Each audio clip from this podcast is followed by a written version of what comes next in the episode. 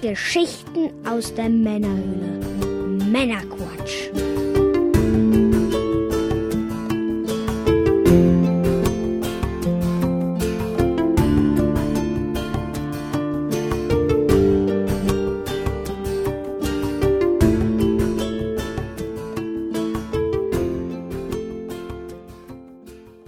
Willkommen zum Männerquatsch. Willkommen, willkommen. Eine neue Ausgabe mit dem Mike Hi. Und ich bin der Björn. Der wer? Der Björn. Ja. Folge 14 steht uns bevor. Und zwar das erste Mal nicht vom Balkon in dieser Saison, sondern hier aus dem Gaming Room. Ganz mit ohne Flugzeugen. Ohne Flugzeuge. Hm, mal gucken, wer sie vermissen wird. Damit läuten wir dann die Wintersaison ein. Flugzeuge vermisse ich ja nicht, aber weißt du, was ich vermisse? Die Rauchware. Ja, Mann. Leider dann in der Wintersaison ohne Rauchgenussmittel, aber wir werden einen Ersatz finden.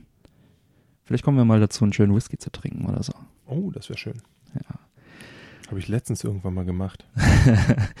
ja, ich erinnere mich. Das war ein guter Tag. Die erste Whisky-Sonderfolge ist ja jetzt auch schon live mittlerweile und die zweite, wo der Mike dann auch dabei ist, die wird folgen, ganz sicher. Ah, dann kann ich nochmal Revue passieren lassen, was an dem Tag mit mir passiert ist. Ganz so wild war es ja. Erinnerung auffrischen. Ja, heute haben wir wieder ein paar schöne News für euch. Und wir waren auf zwei Veranstaltungen, nämlich der Amiga 32 in Neuss und dem E-Jack Fest in Kleinenbräuch, Gorschenbräuch. Das Ja. waren wir. Das war's. Ja, Mike, wenn wir nicht rauchen, was genießen wir denn heute? Ja, pünktlich zur Winterzeit habe ich einen Pfefferminztee von Nubai. Mhm. Zumindest ein sehr leckerer Pfefferminztee, muss man dazu sagen. Vermutlich zumindest. Vermutlich, ja. Ja. Ich habe ihn ja schon mal getrunken, muss ich zugeben. Ah, kennst dich aus. Also tatsächlich sehr, sehr lecker, aber halt keine Zigarre. Ja, leider. Ja. Ja, diese New Buy Tee ist, äh, ist hier im, äh, uns geschenkt worden, also nicht im Podcast, sondern äh, privat. Und der ist wirklich sehr, sehr lecker und da dachte ich mir, das können wir mal heute genießen. Ich äh, trinke auch einen New Buy Tee und zwar Earl Grey. Und da nehme ich heute direkt mal erstmal ein Schlückchen. Sehr britisch, mein Freund. Sehr britisch. Doch, das gefällt. Der Geschmack des Winters. Genau. Und äh, im Hintergrund steht auch noch eine schöne Mio Mio Mate zum Ablöschen nachher. Hatten wir ja schon das ein oder andere Mal. Ja, müssen wir, glaube ich, nicht. nicht dass mehr. wir hier verdursten. Genau. Der Mike noch schön mitgebracht. Sehr guter Mann. Ja, dann ähm, an dieser Stelle bedanken wir uns schon mal im Voraus bei den ganzen Patreon-Unterstützern, die wir haben. Vielen Dank für eure Unterstützung. Auch vielen Dank, falls ihr plant zu unterstützen. Äh, da freuen wir uns natürlich auch. Unser Gewinnspiel ist noch online und zwar haben wir jetzt heute beschlossen, dass wir das Ganze zu einem festen Termin enden lassen und zwar ähm, in der zweiten Dezemberfolge, also der dritte Montag im Dezember, wird das Gewinnspiel enden. Das wird der 18.12. sein. Und ähm, denn am 17.12. findet nochmal äh, das Pixelpokal-Event statt in Hannover. Dann nehmen wir das zum Anlass, dass wir dort auch nochmal ein paar Flyer hinschicken und äh, vielleicht dann nochmal ein paar Leute auch mitmachen können auf diesem Weg. Und dann den Montag drauf, den 18.12., wenn auch die neue Folge online ist, werden dann die Gewinner ausgelost. Ja, das werden wir auf der Facebook-Seite, auf der Webseite bekannt geben und dann haben die Gewinner hoffentlich die Spiele unterm Baum. Ja. Ja. Wer noch teilnehmen Pünktlich möchte, sollte es hinhauen. hoffen wir das Beste, dass es klappt. Wobei, es wird ja auch immer gerne gestreikt vor Weihnachten. Oh ja, hoffentlich kriegen Auf wir der das hin. anderen Seite sind wir auch nicht Amazon. Ja. Gucken, was die Deutsche Post so da noch hinkriegt. Genau, wer noch teilnehmen möchte, auf der Webseite www.männerquatsch.de AE geschrieben, Männerquatsch. Ähm, dort könnt ihr auf den Gewinnspielbutton klicken und dann könnt ihr noch teilnehmen oder bei Facebook auf unserer Seite. Da findet ihr das auch. Ja, dann würde ich sagen, beginnen wir mit den News. Jetzt, ich fange mal direkt mit einem Nachtrag an. Äh, In der letzten Folge habe ich gerätselt, wie dieses Buch heißt, in der äh, die frühen Spielzeuge von Nintendo ähm, fotografisch abgebildet sind. Das Buch heißt Before Mario und ist äh, nach wie vor sehr zu empfehlen. Habe ich in der letzten Folge schon verlinkt, werde ich jetzt auch nochmal verlinken, dass ihr das findet. Da sind also sämtliche Frühwerke von Nintendo, Spielzeug und diese äh, Spielkarten und so weiter abgebildet. Ganz spannend. Ja, Nintendo hat einen Geschäftsbericht fürs laufende erste Halbjahr des laufenden Geschäftsjahres veröffentlicht und das sah ganz gut aus. da haben sie ein bisschen was verkauft. Und zwar haben sie seit Markteinführung der Switch im März diesen Jahres haben sie 7,63 Millionen Switch-Exemplare verkauft. Und das ist schon Eine sehr beachtliche eine Nummer. ganz gute Zahl, so für März bis heute. Sie, ähm, gemäß der Prognosen werden sie insgesamt sogar bis März 2018 14 Millionen verkaufen. Das übertrifft die erste Prognose, die sie zum Launch der Konsole abgegeben haben, wo sie gehofft haben, dass sie vielleicht 5 Millionen Stück in einem Jahr verkaufen können, übertrifft es dann doch ein bisschen. Wenn es dann jetzt 14 Millionen werden, vermutlich, vielleicht. Und diese 14 Millionen in einem Jahr ist von daher auch eine schöne Zahl, weil die Wii U in vier Jahren es nicht geschafft hat, 14 Millionen Geräte zu verkaufen. Das heißt, wenn das eintrifft, was die Prognosen sagen, dann wäre die Switch bereits in einem Jahr erfolgreicher als die Wii U im gesamten Lebenszeitraum. Ich würde mir aber auch eher eine Switch als eine Wii U holen. Ja, heutzutage macht das auf jeden Fall mehr Sinn. aber das wäre schon relativ beeindruckend. Oder ist es jetzt eigentlich auch schon? Ja, und ähm, weil die Switch weggeht wie geschnitten Brot, könnte Nintendo laut Wall, Street Journal ähm, die Produktion im nächsten Jahr auf 30 Millionen bis zu 30 Millionen Geräte erhöhen. Ist ja auch eine ganz schöne Nummer. Dann werden dann im nächsten Jahr nochmal doppelt so viele verkauft. Verkauft sich wirklich nicht schlecht, das Gerät. Spiele wurden auch verkauft für die Switch, jetzt seit März bereits äh, 27,48 Millionen. Auch eine ganz schöne Zahl.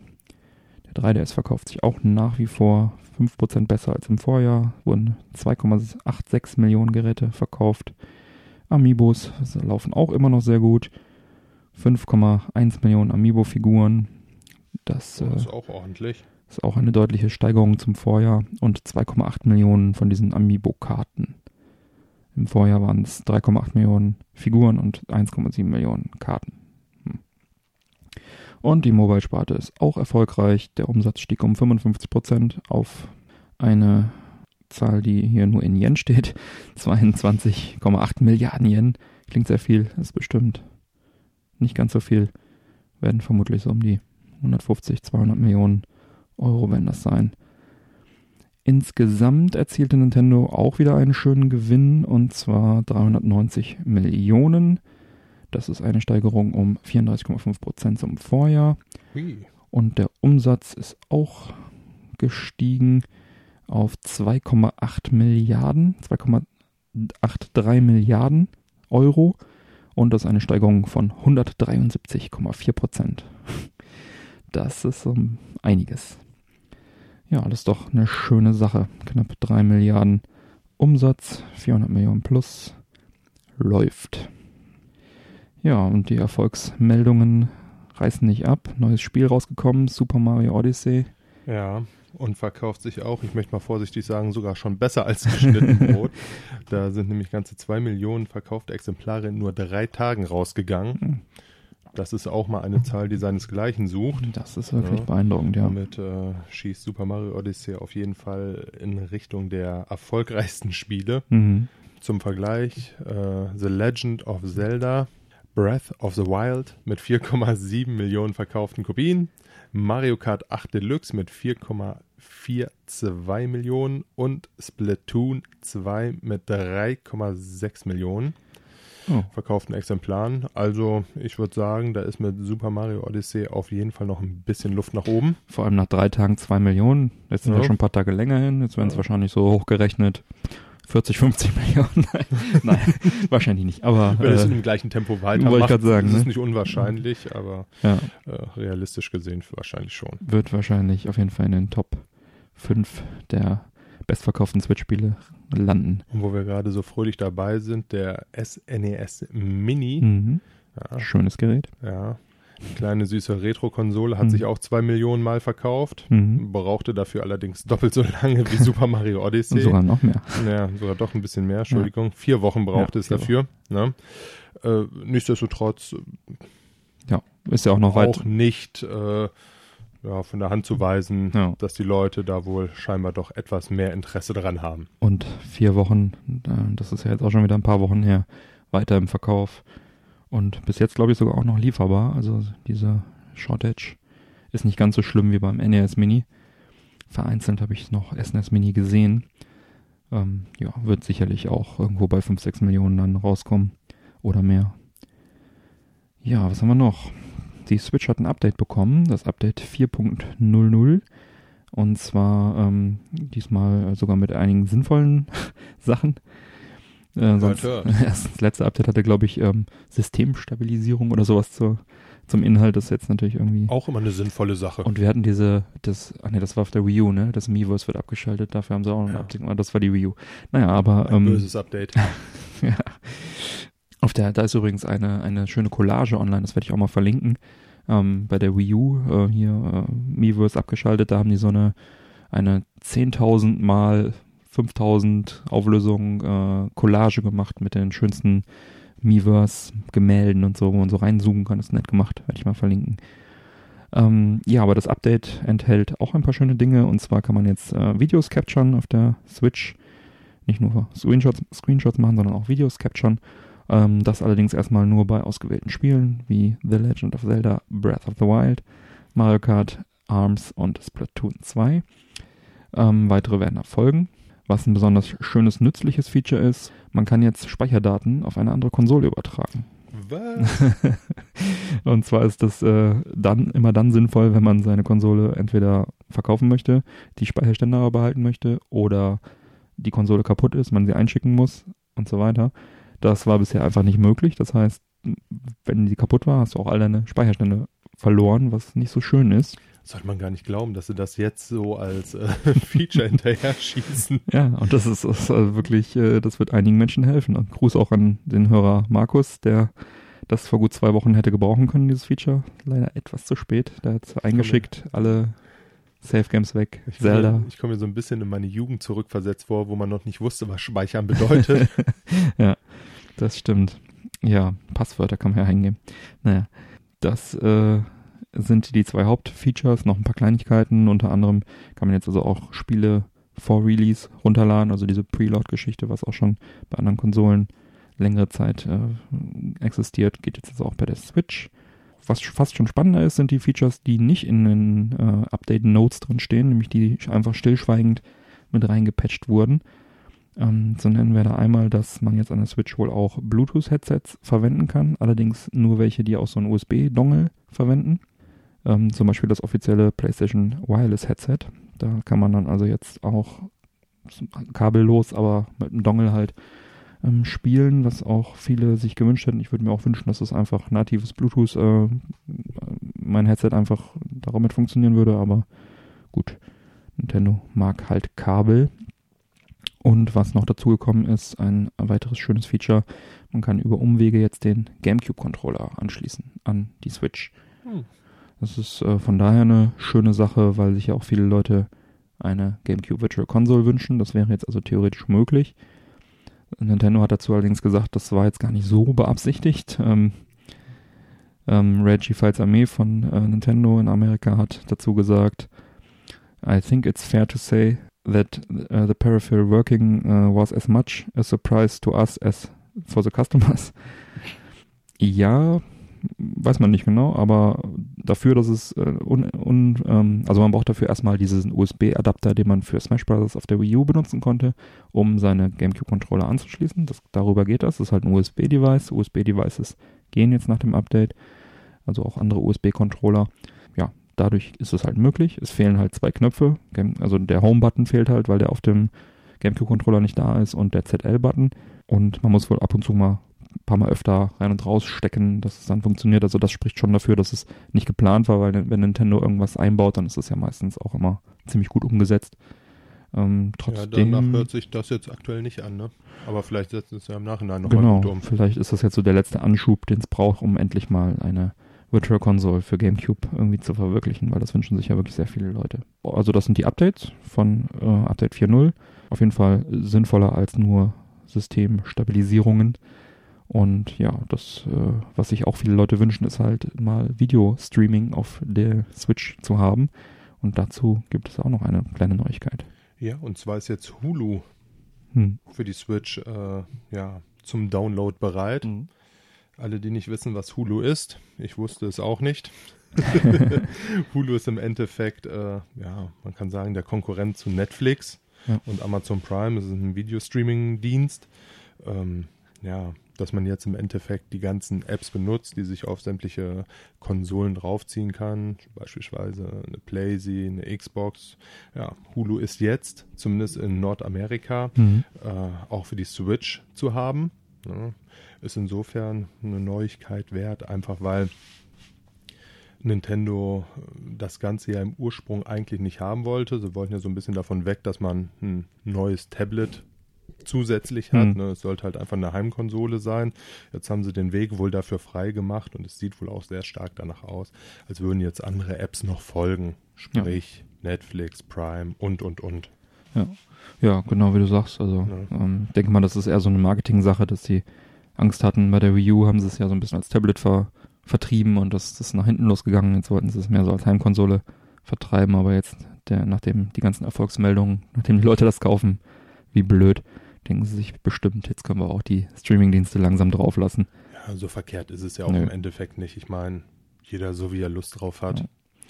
Ja, also dürfen wir uns freuen, dass es in Nordamerika jetzt die erste Streaming-App gibt und vielleicht dann auch bald die anderen großen. Dann äh, habe ich bei eBay eine Auktion gesehen, beziehungsweise bin über einen Blog darauf aufmerksam gemacht worden, nämlich ein C65 äh, Vorserienmodell für eine horrende Summe von 123.449 australischen Dollar, was 81.450 Euro entspricht, verkauft worden.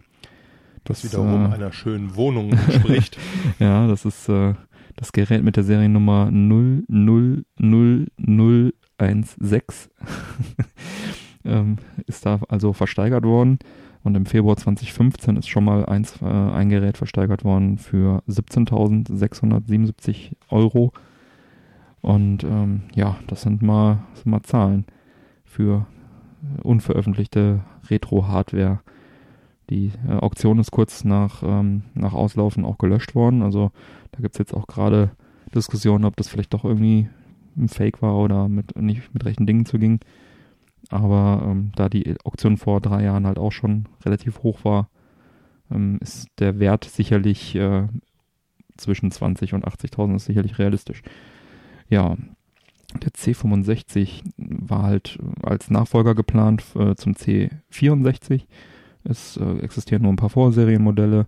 1991 hatte ähm, Commodore da die Schnapsidee, äh, einen Nachfolger noch rauszubringen, äh, der dann mit so einem dreieinhalb Zoll Diskettenlaufwerk ausgestattet war. Im Prinzip ein leicht verbesserter C64.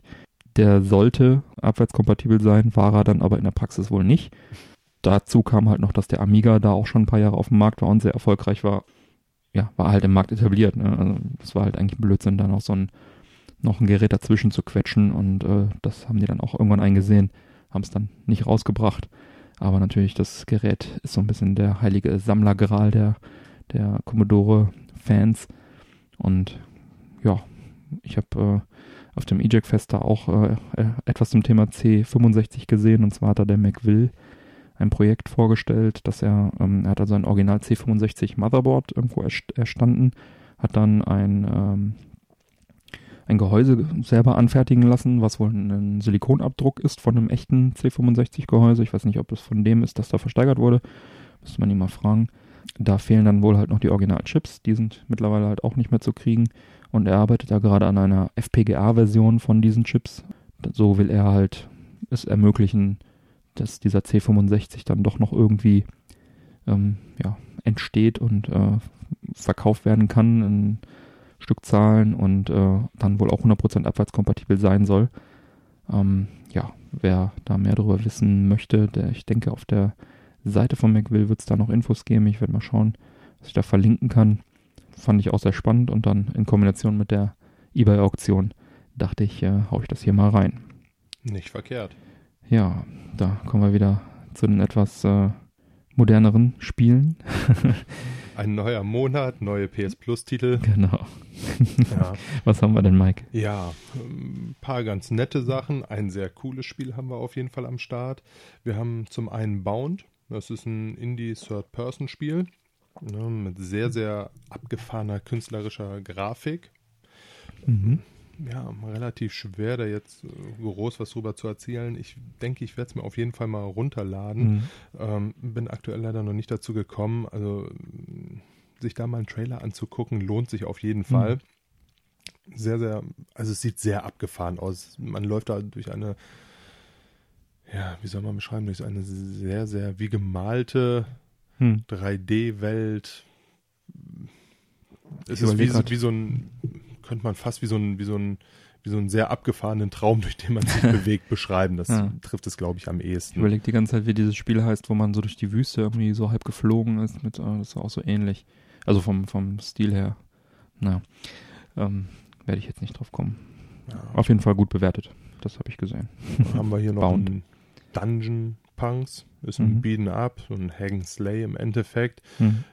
Ja, hat mich jetzt nicht vom Hocker gerissen, um ehrlich zu sein. Das ist ja eigentlich mein Genre. Ich habe es jetzt auch nur mal im Video gesehen und diese, allein diese hölzernen Animationen haben mich so ein bisschen abgeschreckt. Wenn man dazu dann ähm, das Dragon's Crown nimmt zum Vergleich ja. oder halt wunderschöne Grafiken hast, was jetzt auch demnächst für die PS4 dann kommt, dann ziehe ich das doch dem Ganzen vor. Soll aber ganz okay sein vom, vom Gameplay. Ja, dann haben wir mein stilles Highlight diesen Monat, Worms Battlegrounds. Ja, ist so ein bisschen wie Mario Kart, geht immer Worms, ne? Ist einfach ein geiles Spiel. Das stimmt. Ne? Ja. Jetzt nicht riesig spektakulär irgendwie, was Grafik oder ähnliches Mhm. angeht, aber das wird halt alles zusammen mit dem Spielspaß einfach wettgemacht. Hm. Ich glaube, zu Worms muss ich auch nicht wirklich viel erzählen. Das sollte bekannt sein, ja. Dann haben wir hier für die VR haben wir noch ein äh, Until Dawn, Rush of Blood. Mhm. Ja, das ist vom äh, 7. November bis zum 2. Januar ist das tatsächlich verfügbar. Ah, so ein Bonus-Ding. ne? Ja, ist so ein First-Person-Horrorspiel. Dadurch, dass ich keine VR habe, habe ich mir da jetzt auch nur tatsächlich den Trailer angucken Mhm. können. Das sah so ein bisschen aus, als würde man durch eine Achterbahn fahren und da auf Monster schießen oder auf äh, äh, Zielscheiben und ähnliches. Sah sehr atmosphärisch aus. Horrorspiel bietet sich ja an für VR. Absolut. Ja. Oder auch nicht, ne? Also ob man Hat aber auch, glaube ich, ganz gute Wertung bekommen. So hat ganz gute Wertung solide gekriegt. 70er, sowas. Ja, sicherlich nicht verkehrt. Dann haben wir äh, noch für die PS3 Ragdoll Kung Fu Mhm. Fists of Plastic. ist ein Beat'em Up. Äh, ja, zeichnet sich durch sehr, sehr abgefahrene Physik aus. Mhm. Sah auch sehr, sehr lustig und spaßig aus. Mhm. Ich sag mal, wer noch eine PS3 am Laufen hat, sicherlich Ja. nicht verkehrt. Ja. So, was haben wir sonst noch Tolles? Äh.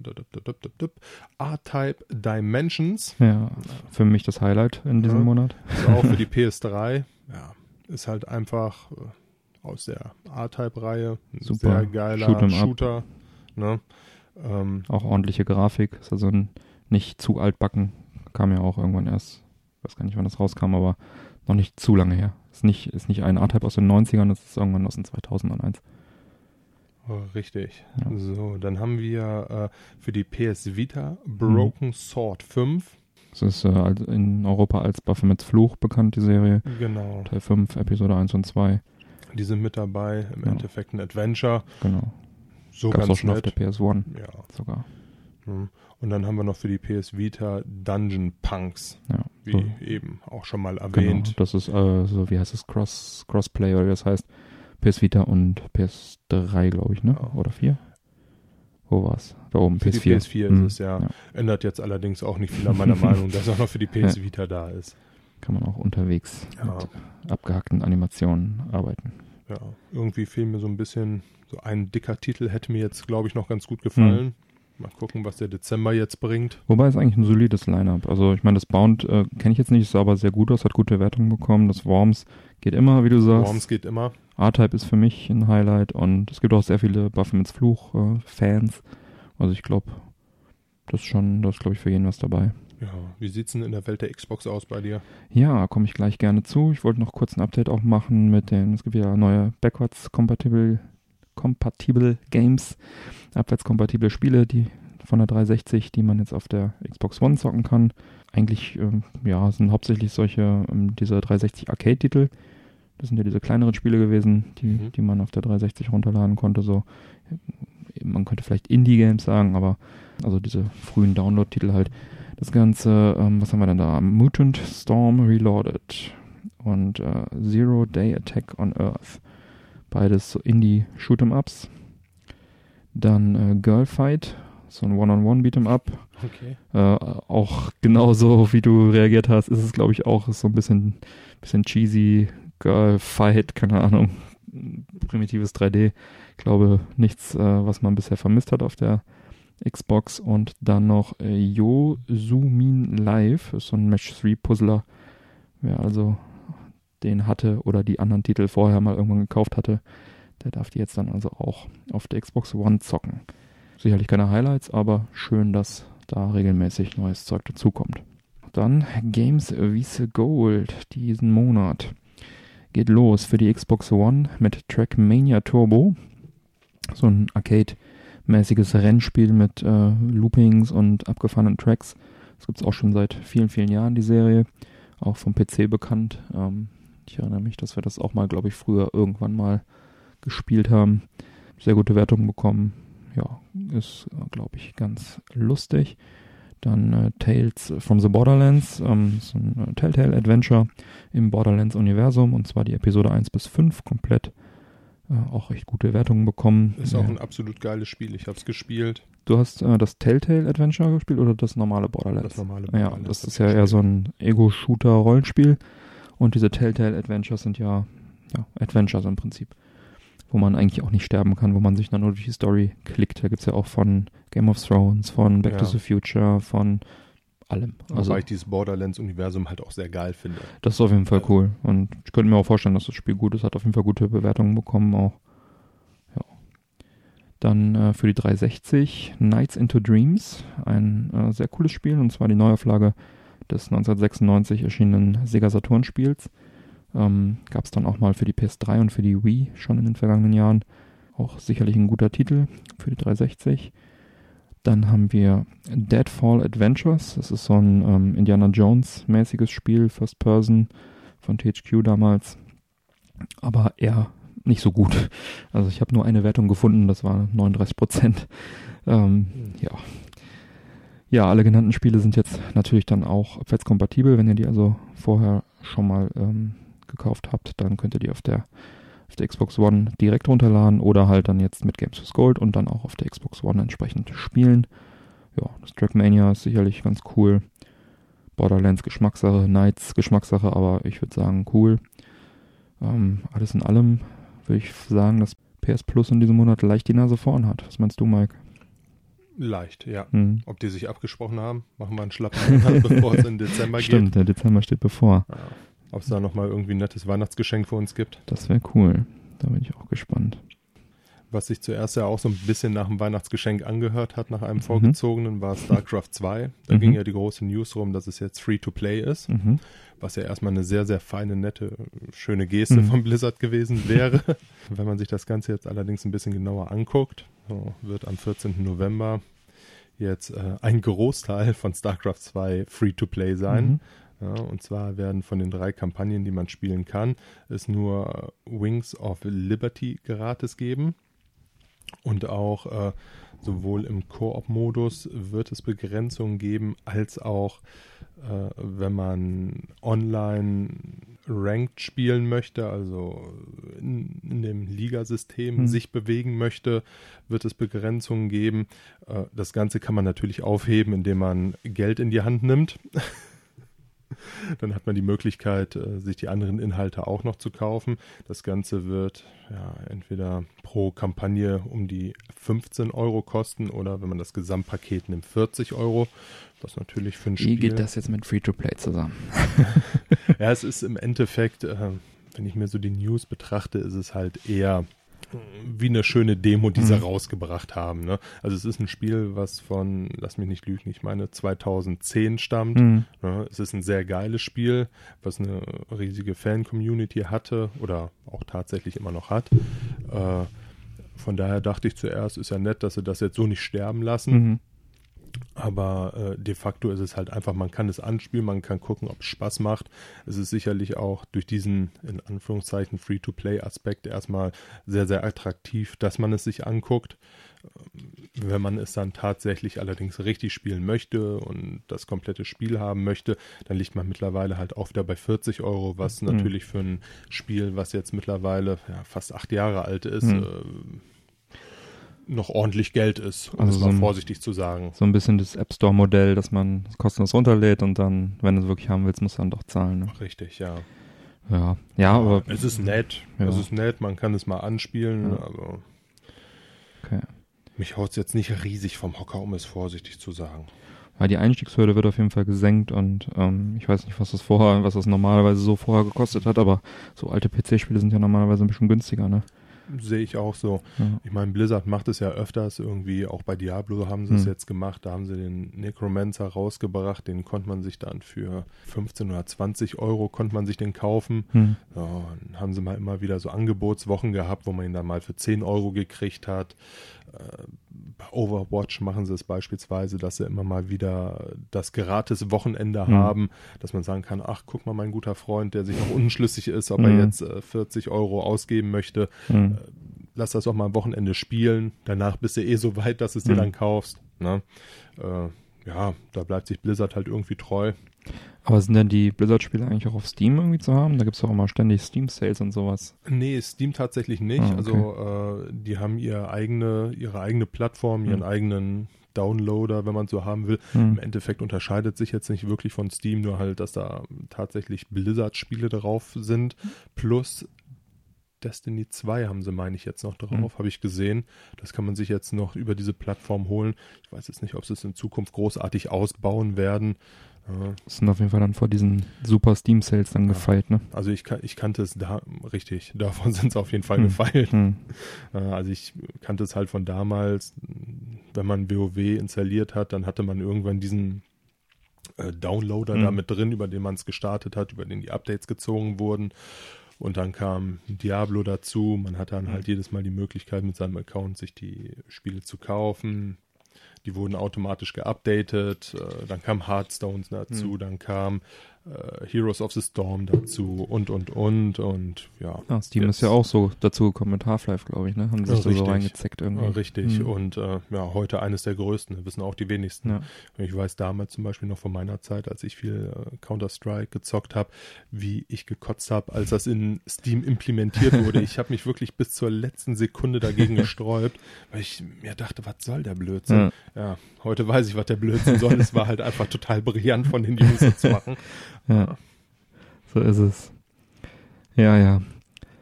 Ja, dann haben wir noch ein Update zu Telekom. Stream On, haben wir ja auch schon ausgiebig drüber gesprochen. Was ist denn da los, Mike? Ja, also prinzipiell, äh, als ich so die letzte News verlesen habe diesbezüglich der Telekom und Stream On, war ich ja ähm, eher so ein bisschen der Meinung, dass es zu lasch ist, Hm. was äh, äh, ja die Bundesnetzagentur mit der Telekom da an Auflagen Hm. bringt. Ja, also wenn man sich ich bin da beim letzten Mal schon sehr, sehr stark drauf eingegangen, angeguckt, einfach was äh, die Netzneutralität bedeutet und wie stark es, äh, auch wenn die Telekom sagt, wir denken uns nichts Böses dabei Ja. und wir wollen niemandem was Böses, äh, das Ganze aushebelt, äh, ist es eigentlich schon recht heftig. Was hat dann die Bundesnetzagentur nochmal angemahnt? Vielleicht hat- fangen wir damit an. Ja, sie hat angemahnt, äh, dass ähm, nicht zwischen HD und DVD-Qualität unter anderem differenziert werden darf. Ja? Also die Daten müssen gleich behandelt werden, was natürlich äh, nicht wirklich im Interesse der Telekom ist, weil HD-Daten halt einfach Mhm. deutlich größer sind als äh, DVD-Auflösung. Qualität wird wohl auf DVD-Qualität runter reduziert. So. Beim normalen Videostreaming, wenn du äh, YouTube und sowas anschaust. Oh, Ne? richtig, Mhm. richtig. Was jetzt ja, auch nicht so aufregend für ist im unterwegs eigentlich Endeffekt. egal, man aber- ist unterwegs, man guckt es auf dem Handy. Ja. Telekom will Daten sparen und Bundesnetzagentur sagt, nee, das ist aber nicht in Ordnung. Womit sie natürlich auch nicht ganz Unrecht hat. Hm. Ne? Also beide haben sie nicht ganz Unrecht, wenn Ja. man das so aus der Warte sieht. Eine andere Sache war, dass dieses Stream On natürlich nur in Deutschland und Hm. nicht in der EU verfügbar ist. Hm. Und wer die ganze Gesetzgebung jetzt mitbekommen hat, dass eine Flatrate, die man in Deutschland abgeschossen hat, auch im EU-Ausland ja, gilt. Roaming-Erweiterung, ja. Genau das. Ne? Davon wäre in diesem Falle ja Stream On auch betroffen. Was Würde dann aber von deinem Datenvolumen abgehen. Und die Bundesnetzagentur wollte ja, dass es eben nicht vom Datenvolumen abgeht. Richtig. YouTube zum Beispiel. So, ne, was natürlich auch wieder für die Telekom unheimlich teuer wäre. So, das Ganze haben sie angemahnt. Und die Telekom ist da, vorsichtig gesagt, etwas anderer Meinung. Sie haben sagten, sie sagten dazu, wir teilen die Rechtsauffassung der Behörde nicht. Sie wendet hier nur ihre eigene, sehr eng interpretierte Interpretation des EU-Rechts an. Mhm. Nach Paragraph 149 des im vergangenen April geänderten Telekommunikationsgesetzes kann die Regulierungsbehörde Bußgelder bis zu 500 Euro verhängen. Äh, glaube, fünf- 500.000. 500 Euro. Bei 500 würde ich auch nichts ändern, glaube ich. So, ähm, diese 500.000 hören sich jetzt erstmal relativ klein an. Das ist so das Maximum, was sie verhängen können. Mhm. Allerdings, ähm, ab dem Moment, wo die, äh, was auf den Gewinn der Telekom noch draufkommt.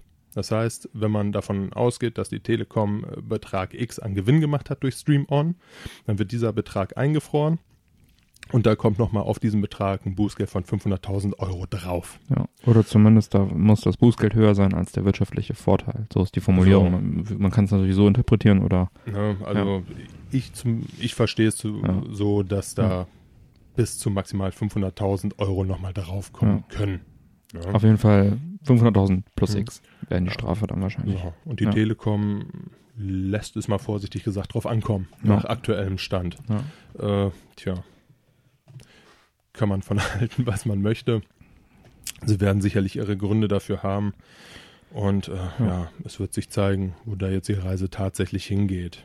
Ja. Ich meine, Vodafone hat ja auch sowas äh, in der Richtung, was sie jetzt anbieten wollten, Ja, genau. wenn ich mich nicht täusche. Ja, so, so solche Zusatzpässe bieten die jetzt an, nennt sich Vodafone Pass, Ja, wo dann jetzt in den neuen äh, Tarifen Red und Red Young ist jeweils einer von diesen Pässen mit drin und die gelten dann immer für gewisse Themengebiete. Also die haben dann auch irgendwelche, so ähnlich wie die Telekom, irgendwelche Firmen, mit denen die zusammenarbeiten. Und dann gibt's halt verschiedene Pässe, ähm, dann den Chat-Pass, den, wo dann äh, der Facebook Messenger, Telegram, Streamer, Vodafone Messenger, WhatsApp und sowas drin ist. Den Social Pass für Facebook, Instagram, Pinterest, Twitter, den Music Pass für Amazon Music, äh, Deezer, Napster, Apple Music und noch ein paar andere Videopass dann entsprechend für Amazon Prime Video, Netflix, Sky Go, Ticket, Vodafone, GigaTV und so weiter. Und ja, genau, ähm, da ist halt dann ein Pass jeweils kann man sich dann aussuchen, äh, der dann mit drin ist, wo das dann so die Daten halt dann nicht berechnet werden und jeder weitere Pass würde dann 5 Euro im Monat kosten beziehungsweise der Videopass kostet sogar 10 Euro und muss mindestens 24 Monate lang abgeschlossen werden, was natürlich schon ziemlich heftig ist. Ja, und die Pässe kann man also monatlich wohl auch irgendwie wechseln und sie gelten auch nicht im Ausland. Also im Prinzip hat die, äh, hat Vodafone da die, den Telekom Stream On Tarif ähm, entsprechend äh, ja, geklaut. Sagen, Nachgemacht. Rai, Das heißt jetzt Twix. Genau. Und noch vielleicht ein bisschen verändert, dass man sich halt jetzt noch da äh, entscheiden muss. Also eigentlich ist es ja sogar deutlich teurer, wenn man diese ganzen Pässe da nimmt. Ähm, bei Telekom sind zwar jetzt diese Chat-Geschichten irgendwie nicht abgedeckt, aber was verursacht denn den meisten Traffic? Das ist ja Ja. Video und, und Audio unterwegs, also von daher, ja. Ähm, ja, werden sicherlich auch dann bald Post von der Bundesnetzagentur bekommen und äh, schauen wir mal, wie die sich dann dazu Also verhalten. da streichen sie dann Telekom durch und kleben so ein Vodafone-Button drauf. Genau. Wir würden uns auch ganz gerne mit Ihnen einmal unterhalten. Genau, so ist es. Ja, ähm, Amazon Prime gibt es etwas Neues dazu. Ist jetzt noch reingeflattert, die News. Ähm, da soll es wohl ein, laut AdAge arbeitet Amazon daran, eine kostenlose Version von Amazon Prime Video anzubieten. Ähm, der Videodienst von Amazon, der halt momentan kostenpflichtig ist, der halt in diesem Amazon Prime Gesamtpaket mit drin ist. Derzeit monatlich 7,99 Euro oder jährlich ähm, 69 Euro, was dann 5,75 Euro entspricht. Da bekommt man natürlich dann auch noch andere Sachen, so ein rudimentäres äh, Musik-Abo und noch ähm, halt versandkostenfreie Lieferung unter 20 Euro und halt diesen werbefreien Amazon Prime Video Kanal. Und äh, ja, das soll jetzt also vermutlich demnächst umgestellt werden, so dass dann also auch kostenlos äh, Amazon Prime Video geguckt werden kann und man bekommt dann halt Werbung eingespielt. Und ja, wie ist das zu bewerten? Ich würde das erstmal neutral bewerten. Bin ich ehrlich gesagt auch leidenschaftslos. Ja. Ich bin bei Amazon eh so ein bisschen hin und her gerissen. Also sie haben auch coole Eigenproduktionen, Mhm. sie haben auch immer mal wieder ganz coole Filme dazwischen. Ja. Aber im Endeffekt äh, würde ich sagen, so bei, ich sag mal, zwischen Netflix und äh, Prime, wenn ich mir das Angebot angucke und wenn ich Ja. mir die Preise angucke, die ja auch Pi mal Daumen beieinander liegen, Ja. sehe ich Netflix ehrlich gesagt aktuell deutlich vorne. Ja. Von so, wenn man das Ganze jetzt, ähm, ja, wir sprechen jetzt hier über, was haben wir gesagt, 70 Euro im Monat, knapp, 69. Im Jahr. Also im Jahr, fünf- Entschuldigung. 575, wenn man das Jahresabo nimmt, Ja, zahlt und im Monat. im Jahr sind wir dann bei 70 Euro, das schreckt mich jetzt nicht davon ab. Also Ja.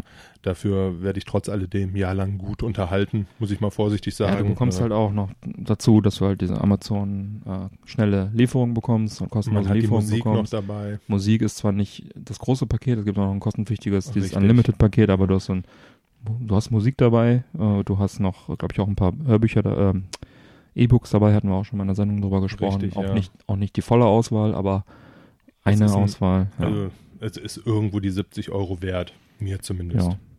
Ja, und alle, die sagen, ich brauche die anderen Sachen nicht und guck nur wenig Amazon, Allein, ähm, allein, aber kann dann halt durch Werbung das Ganze äh, machen, finde ich jetzt auch nicht verkehrt. allein die Tatsache, wenn man sich überlegt, was man da an Versand spart, wenn man da ein Ja. paar Bestellungen im Jahr mal Für mich aufgibt, lohnt es auf jeden Fall auch. äh, ist ja. das zumindest schon mal eine Plus-Minus-Null-Rechnung, Hm. wofür man dann noch ein paar Serien und und und Ja. dazu kriegt.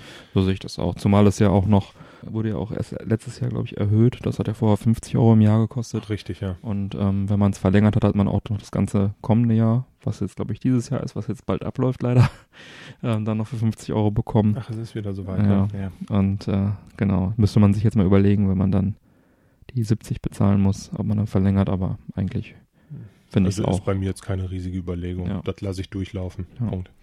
Trotzdem gibt es bestimmt Leute, die Bock haben, das Angebot zu nutzen, mit Werbung, kostenlos. Ist ja auch Ich- sicherlich wieder so eine Anfixerei. Ne? Ja, je nachdem, wie nervig dann die Werbung tatsächlich ist, äh, Ja. mit Sicherheit, aber ja. Gut. Ja, dann sind wir, wo wir schon hier bei Amazon und Filmen und so weiter sind. Ähm, wobei das jetzt wieder Netflix ist. Stranger Things Staffel 2. Hast du da schon mal reingeschaut, Mike? Ja, nicht nur reingeschaut. das habe ich mal ganz vorsichtig gesagt, in drei Tagen weggesuchtet. Wow. Ne? Von der Arbeit Also, gekommen, auf die Couch gelegt und äh. Freude gehabt. Ja. Ist geil. Also wer die erste Staffel mag, der mag auch die zweite. Sie geht quasi äh, in einem durch. Weißt du, wie viele Folgen das sind? Ich meine, es wären neun oder zwölf. Hm. Ich kann es ehrlich gesagt nicht sagen. Müsste Hm. ich jetzt auch mal nachreichen. Ist ja im Endeffekt immer der Fall. Ja. Es sind immer neun oder zwölf Folgen bei Netflix. Ja, okay. ähm, es ist eine total geile Serie. Mhm. Ja, also wie gesagt, ich möchte jetzt auch nicht zu weit vorgreifen, weil äh, jetzt ist es ja nicht mal mehr der Fall, dass man die erste Folge erzählt, Mhm. ne, um zu sagen, das könnte euch Spaß machen, sondern es wird jetzt tatsächlich aufgebaut. Ja. Ja, was kann man dazu jetzt noch sagen? Die einzelnen Charaktere werden jetzt etwas weiter ausgebaut. Ne? Also man kriegt ein bisschen Randinfos für die einzelnen Charaktere. Hm. Ansonsten geht es im Endeffekt in einem durch, wie, wie die erste, so läuft auch die zweite. Es ist einfach eine geile Serie und da bin ich auch sicherlich nicht alleine. ne? Denn äh, das, Das stammt jetzt von der New York Times. Mhm. Ist die erste Folge der zweiten Staffel in den USA mit 15,8 Millionen Zuschauern innerhalb der ersten drei Mhm. Tage gestreamt worden Mhm. was äh, einfach brutal erfolgreich ist. Ja. Damit ist nämlich, um das Ganze auch mal wieder in Verhältnis zu Mhm. setzen, äh, Stranger Things einfach erfolgreicher als Game of Thrones mit 16,1 Millionen Zuschauern oder The Walking Mhm. Dead mit 15 Millionen Zuschauern. Aber glaube ich absolut. Also das war ja jetzt erstmal, also die haben Game of Thrones und Walking Dead haben halt absolut diese Zahlen und äh, Stranger Things schon nach wie vielen Tagen? Drei, Drei. Tagen, ja. Ja. Ja, was halt einfach enorm ist. Mhm. Ähm, Netflix hat sich dazu Gott sei Dank sehr, sehr bescheiden geäußert. äh, sie kommentierten das Ganze, ähm, Das sei nicht korrekt. die Zahlen seien nicht korrekt und liegen deutlich höher. das Ja. ist gut. Also ich finde es schön, wenn die Leute bescheiden sind und auf dem Boden bleiben. Das ist ja völliger Blödsinn. Das ist Äh, viel mehr. Ja, Ja. ich möchte, ja, ich möchte das jetzt auch nicht groß vergleichen. Also jede Serie hat da tatsächlich, ich gucke sie alle drei. Ich finde alle drei Serien extrem geil. Die Zahlen sind trotz alledem brutal gut Ja, einfach. Also Vielleicht ist, sollte ich äh, doch mal die zweite Folge der ersten Staffel gucken. Solltest du. Hast du die erste geguckt? Ja, die erste Folge habe ich geguckt. Also die erste und- Staffel, meine ich. Nee, erste Folge der ersten Staffel habe ich geguckt. Fand's auch nett, aber irgendwie war es nicht so, hat mich nicht. Also mich hat alleine, mich hat alleine dieser Look total eingefangen. Also ich würde sagen, das spielt so Anfang der 80er, Mhm. Ende 70er, Anfang 80er, ne, so diese Ja. Zeit. Dieses Lebensgefühl mit allem drum und dran ist halt einfach unheimlich gut eingefangen worden. Diese Serie ist einfach toll. also, nochmal kommen. mach das. Ja. Denk da nicht groß drüber nach. Guck sie dir an. Ne? Sah einer von den 15, was hab ich jetzt gesagt eben? Ja. Wie viele haben das geguckt? Ja, 15,8 Millionen. Ja. ja, ja, ja. Immer dieser, wie sagt man, Don't believe the hype. äh, äh, Gruppenzwang. Ja, in dem Fall tatsächlich. Ja. Na gut. Ja, auch erfolgreich. Disney mit Star Wars. Kam jetzt auch eine schöne News raus. Äh, ich würde sagen erfreulich. Und zwar der Regisseur Ryan Johnson, der jetzt äh, Episode 8 umsetzt, soll wohl eine komplette neue Filmtrilogie drehen. Das äh, ist doch mal eine schöne Neuigkeit. Ja, kann man wieder oft zu Weihnachten ins Kino gehen, ne? ja, das ist sowieso wahrscheinlich die nächsten 20 Jahre, dreimal im Jahr Star Wars. Ja, die ähm, Produzenten waren wohl mit seiner Arbeit an Episode 8 so zufrieden, dass der Regisseur Ryan Johnson dann jetzt damit beauftragt wurde. Und äh, ja, das Ganze ähm, soll dann thematisch losgelöst von der äh, altbekannten Skywalker-Saga sein und eine völlig neue Geschichte mit völlig neuen Charakteren ähm, erzählen. Und Ryan Johnson sagte dazu, er will uns eine Ecke der Galaxie zeigen, die wir noch nie zuvor zu Gesicht bekommen haben. Ähm, welche Zeitepoche und welche Ecke das genau ist, ist also weiterhin unklar. Auf Twitter äh, reagierte noch Ryan Johnson auf die Veröffentlichung von Disney da äh, mit den Worten, äh, natürlich hoffe ich, ähm, dass euch The Last Jedi gefällt, aber jetzt hoffe ich wirklich, dass euch The Last Jedi gefällt, damit dann seine neuen Filme auch entsprechend, äh, wie sagt man, von den Fans nicht direkt zerrissen werden. Ja, Episode 8, Last Jedi von Ryan Johnson, kommt am 14. Dezember in die deutschen Kinos. Karten sind ja schon seit einiger Zeit im Verkauf und ich glaube mittlerweile auch bestimmt alle ausverkauft, zumindest für die ersten zwei, drei Tage. Ja, und ähm, Episode 9 kommt dann ja auch noch 2019 ins Kino. Der wird ja bekanntlich von J.J. Abrams umgesetzt. Das hatten wir ja auch schon in einer der letzten Folgen besprochen. Und die Episode 9 soll dann halt alle, alle drei Trilogien von Krieg der Sterne entsprechend miteinander verknüpfen. Da Oh. können wir auch gespannt sein. Ja, und nicht genug, dass wir drei neue Kinofilme kriegen. Disney kündigt auch eine neue Live-Action-Serie an. Also quasi auch nochmal einfach eine neue Star Wars-Serie zusätzlich. Ja, das Ganze soll äh, laut CEO Bob Iger zusammen mit einigen anderen Serien, unter anderem ähm, Marvel-Geschichten, dann auf einem Streaming-Dienst von Disney dann laufen. Ja, dann muss man sich vielleicht doch noch einen neuen Streaming-Dienst dazu abonnieren, wenn dann eine neue Star Wars-Serie da läuft. Ja, Ja. ich hätte Bock drauf, aber einfach auch schlicht und ergreifend keine Zeit. Ne? Ich meine, bei Ja. mir ist das so ein bisschen das gleiche Problem, was ich halt mittlerweile mit Marvel habe. Ich finde das ganze Marvel-Universum mit allen seinen Helden total geil, aber sehen wir es mal, wie es ist. Äh, um das jetzt alles aufzugucken, was mir noch fehlt, jenseits der Filme, müsste ich jetzt halt schlicht Ja. und ergreifend einfach meinen Jahresurlaub da drauf verballern, auf der Couch zu liegen und mir die ganzen Serien, Spin-offs und und und anzugucken. Und ähnlich läuft das ja mittlerweile bei Star Wars. Ne? Früher war das ja immer der Fall, oh, jetzt kommt was Neues, gucken wir uns nochmal die alte Trilogie an, die Ja. originale Trilogie. Oh, jetzt haben wir hier, oh, wo waren da die Ja. Unterschiede? Kannst du hier nochmal gucken, da nochmal gucken mittlerweile. Ja, wo willst du denn anfangen? Da hast du ja erstmal vier Tage äh, Filme nachgucken, wenn du sagst, jetzt äh, zieh ich die mir nochmal ganz kurz Mhm. rein, bevor ich in Ganz den Film kurz. reingehe. Ne? ähm, Ganz kurz ist da nicht mehr. ja, dann Und kommt dann- jetzt noch eine Serie dazu und und und. Marvel-Filme, Marvel-Serien. Alles geil, alles seine Mhm. Berechtigung, aber alles auch äh, sehr, sehr viel, ne? Wenn man Oh ja. noch irgendwas anderes macht, außer Film und Serien Ja. gucken. Ja, es wird auch noch bis 2019 dauern, bis das Ganze dann umgesetzt sein wird.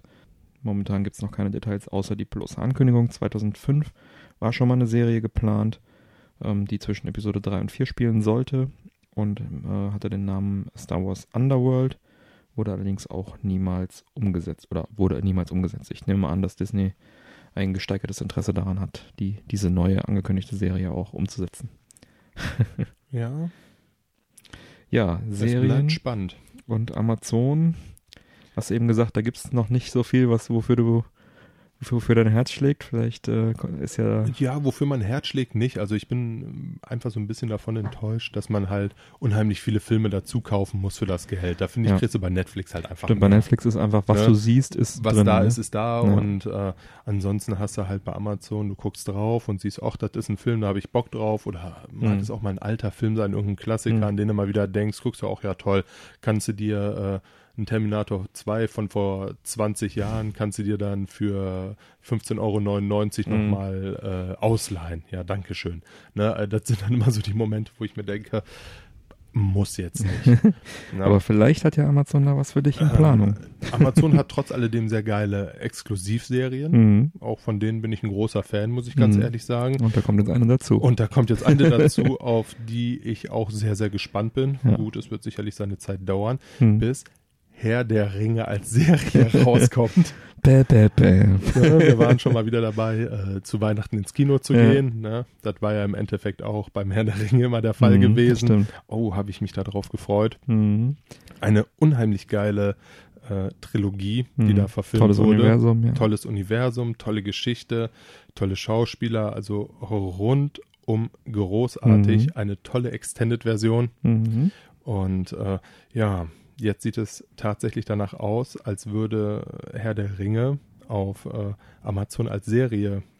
Ist äh, sogar unterschrieben, habe ich heute noch gelesen. Ist Das, tatsächlich äh, unterschrieben. Ja, also habe Ja. ich in den Shownotes ist es, glaube ich, auch schon so halb vermerkt, aber tatsächlich ist es so. Also ich habe hier jetzt eben einfach nur horrende Zahlen Mhm. gelesen. Ne? Also die Lizenzrechte gehen von 200 bis 250 Millionen Dollar, Mhm. was natürlich einfach, äh, ja, ne? Allein die Lizenzrechte. Ja. allein die Lizenzrechte, da hat noch nicht ein Schauspieler Ja. einen Satz gesprochen. Da kannst du nochmal. Da ist noch nicht äh, eine Filmrolle in die Kamera gelegt worden. Also das ist natürlich enorm. Kannst du noch mal ein paar Ähm, hundert Millionen draufrechnen. Für. Ja, also das wird sicherlich eine sehr, sehr teure Ja, Wie Serie. es hier aussieht, äh, hat sich wohl Netflix und HBO und Amazon da so ein bisschen äh, drum gezankt oder drum verhandelt. Ja, HBO ist dann rausgegangen, Ja. als sie die Schätzung gehört hat, was das Ganze kosten soll. Wer Ja. kann sie ihnen verdenken? Ja. Und äh, ja, im Endeffekt hat sich Amazon jetzt durchgesetzt. Jeff, äh, ich krieg seinen Namen nie ausgesprochen, Bezos, hat sich da wohl selbst äh, Amazon CEO. Ja, ja, hat sich da wohl selbst in die Gespräche mit eingeklingt Mhm. äh, und äh, das Ganze, ja, fühlt sich so an, als wäre das wohl auch ein Herzensprojekt von ihm, auf das er sehr Mhm. viel Bock hat, wenn er sich der Sache da selbst annimmt. Ähm, ja, Was ich in, äh, interessant finde, was jetzt bekannt ist, soll das Ganze halt ähm, vor den Ereignissen von Herr, ähm, Herr der Ringe, die Gefährten spielen. Das heißt, da werden wahrscheinlich also eine Menge Nebengeschichten erzählt werden und wie es da in Mittelerde aussah, bevor das alles so losging und so. Und ich nehme auch an, dass vielleicht, vielleicht ist es nicht äh, nichts announced, das ist jetzt eine reine Annahme, dass es vielleicht dann also auch gar nicht um die Hauptstory nochmal neu zu verfilmen, zu verserien geht, sondern dass es wahrscheinlich einfach ganz viele, das ganze Universum einfach nochmal ja, beleuchtet wird und, Nebenabenteuer. und dann werden bekannte Schauplätze wahrscheinlich wieder mit reingenommen und vielleicht dann auch vereinzelt die Hauptcharaktere die haben sie nochmal. damals sowieso stehen lassen, ne? Also das Hobbitdorf hat, Ja, Peter das kannst Jackson, glaube ich, damals stehen lassen. Kannst du besuchen ähm, in, in äh, Neuseeland. Neuseeland, ja. Mhm. ja. Ja, hier, Herr der Ringe, Ja. äh, haben natürlich auch einfach einen brutalen Gewinn eingespielt Mhm. von 2,9 Milliarden. Ja. Und äh, ja, mit der Serie darf man ja zwar nicht vor 2020 rechnen, Mhm.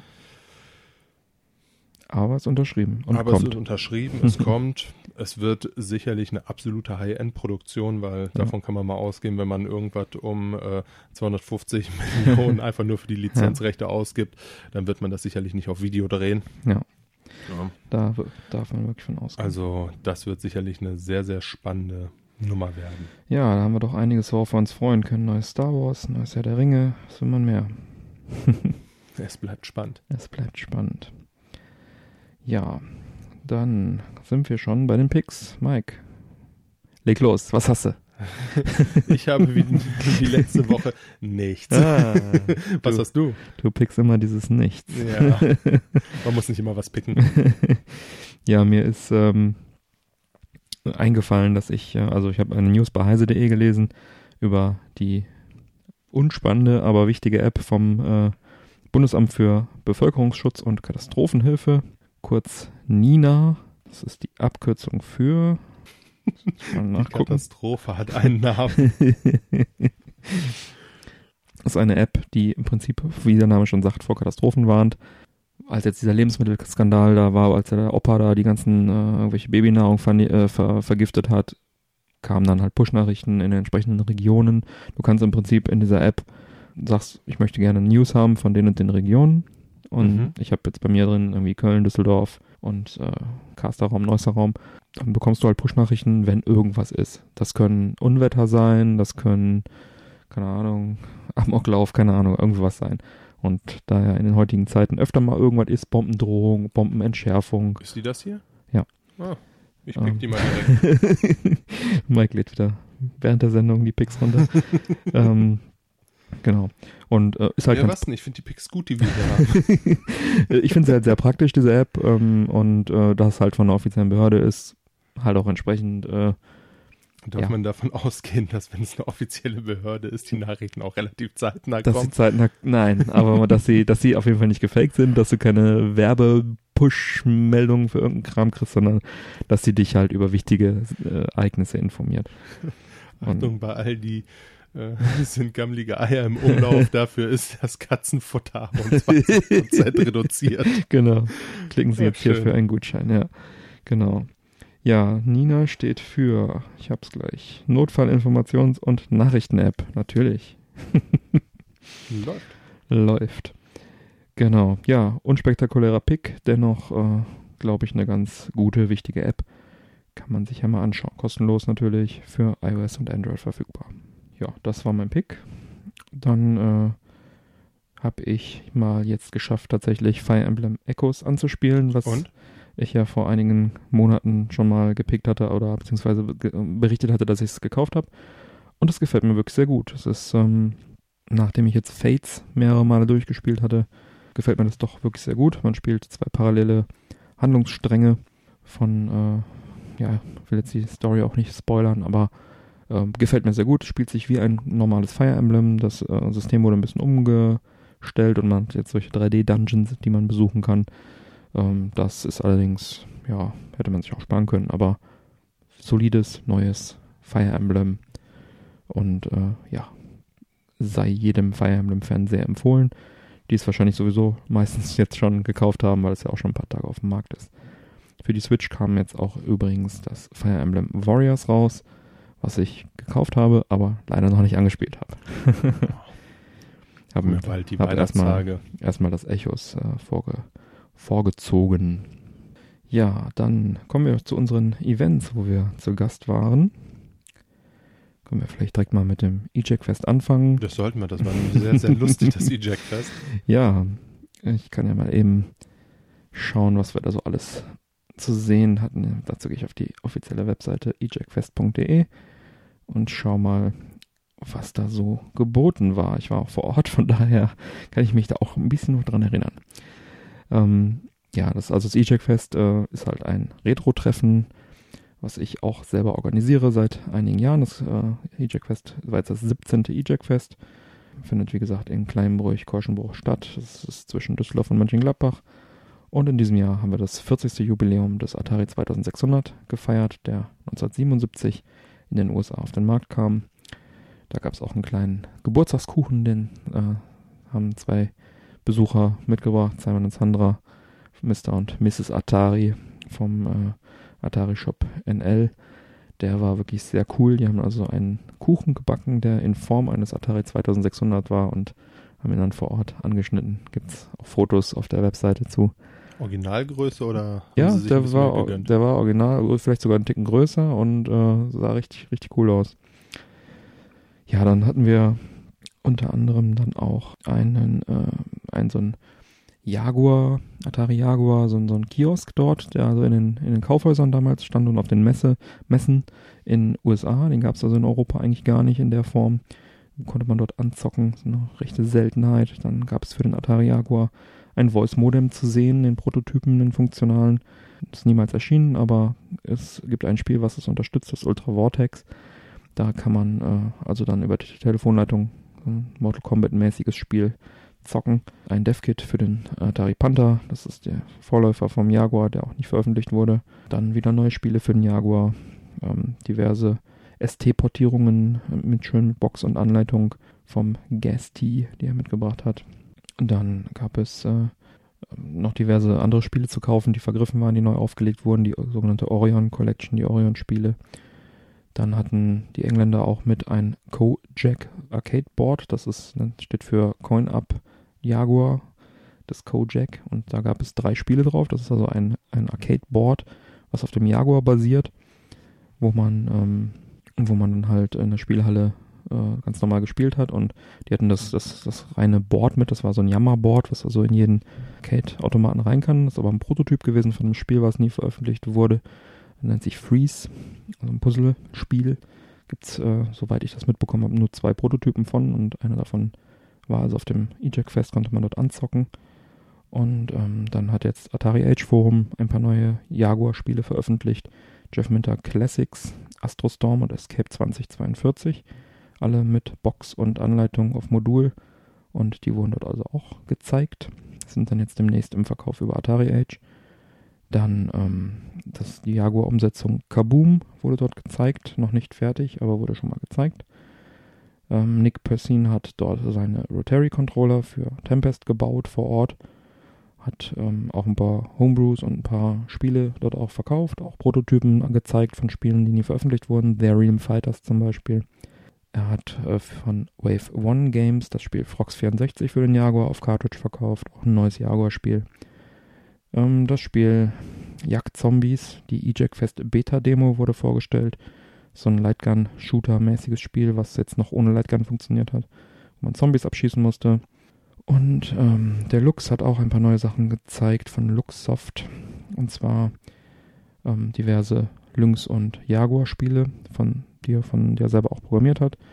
Und ähm, ein, eins der neuen Jaguar Lynx-Spiele war die EJAC Fest Slideshow, wo man also auf dem Lynx Fotos vom, vom vergangenen EJAC Festen angucken kann, was ganz cool ist eigentlich. Und da war noch ein Poster dabei und ein schöner Metallpin, Ansteckpin.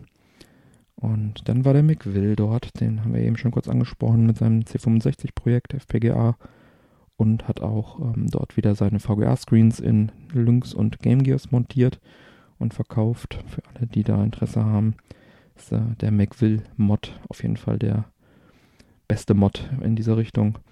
Der Dragonbox Shop hat uns sein Mist FPGA gezeigt, den GPT Win, dann das neue Jaguar-Spiel Custodian, das ist eine ST-Umsetzung, die er vertreibt, und die Atari 5200 Ultimate SD Card.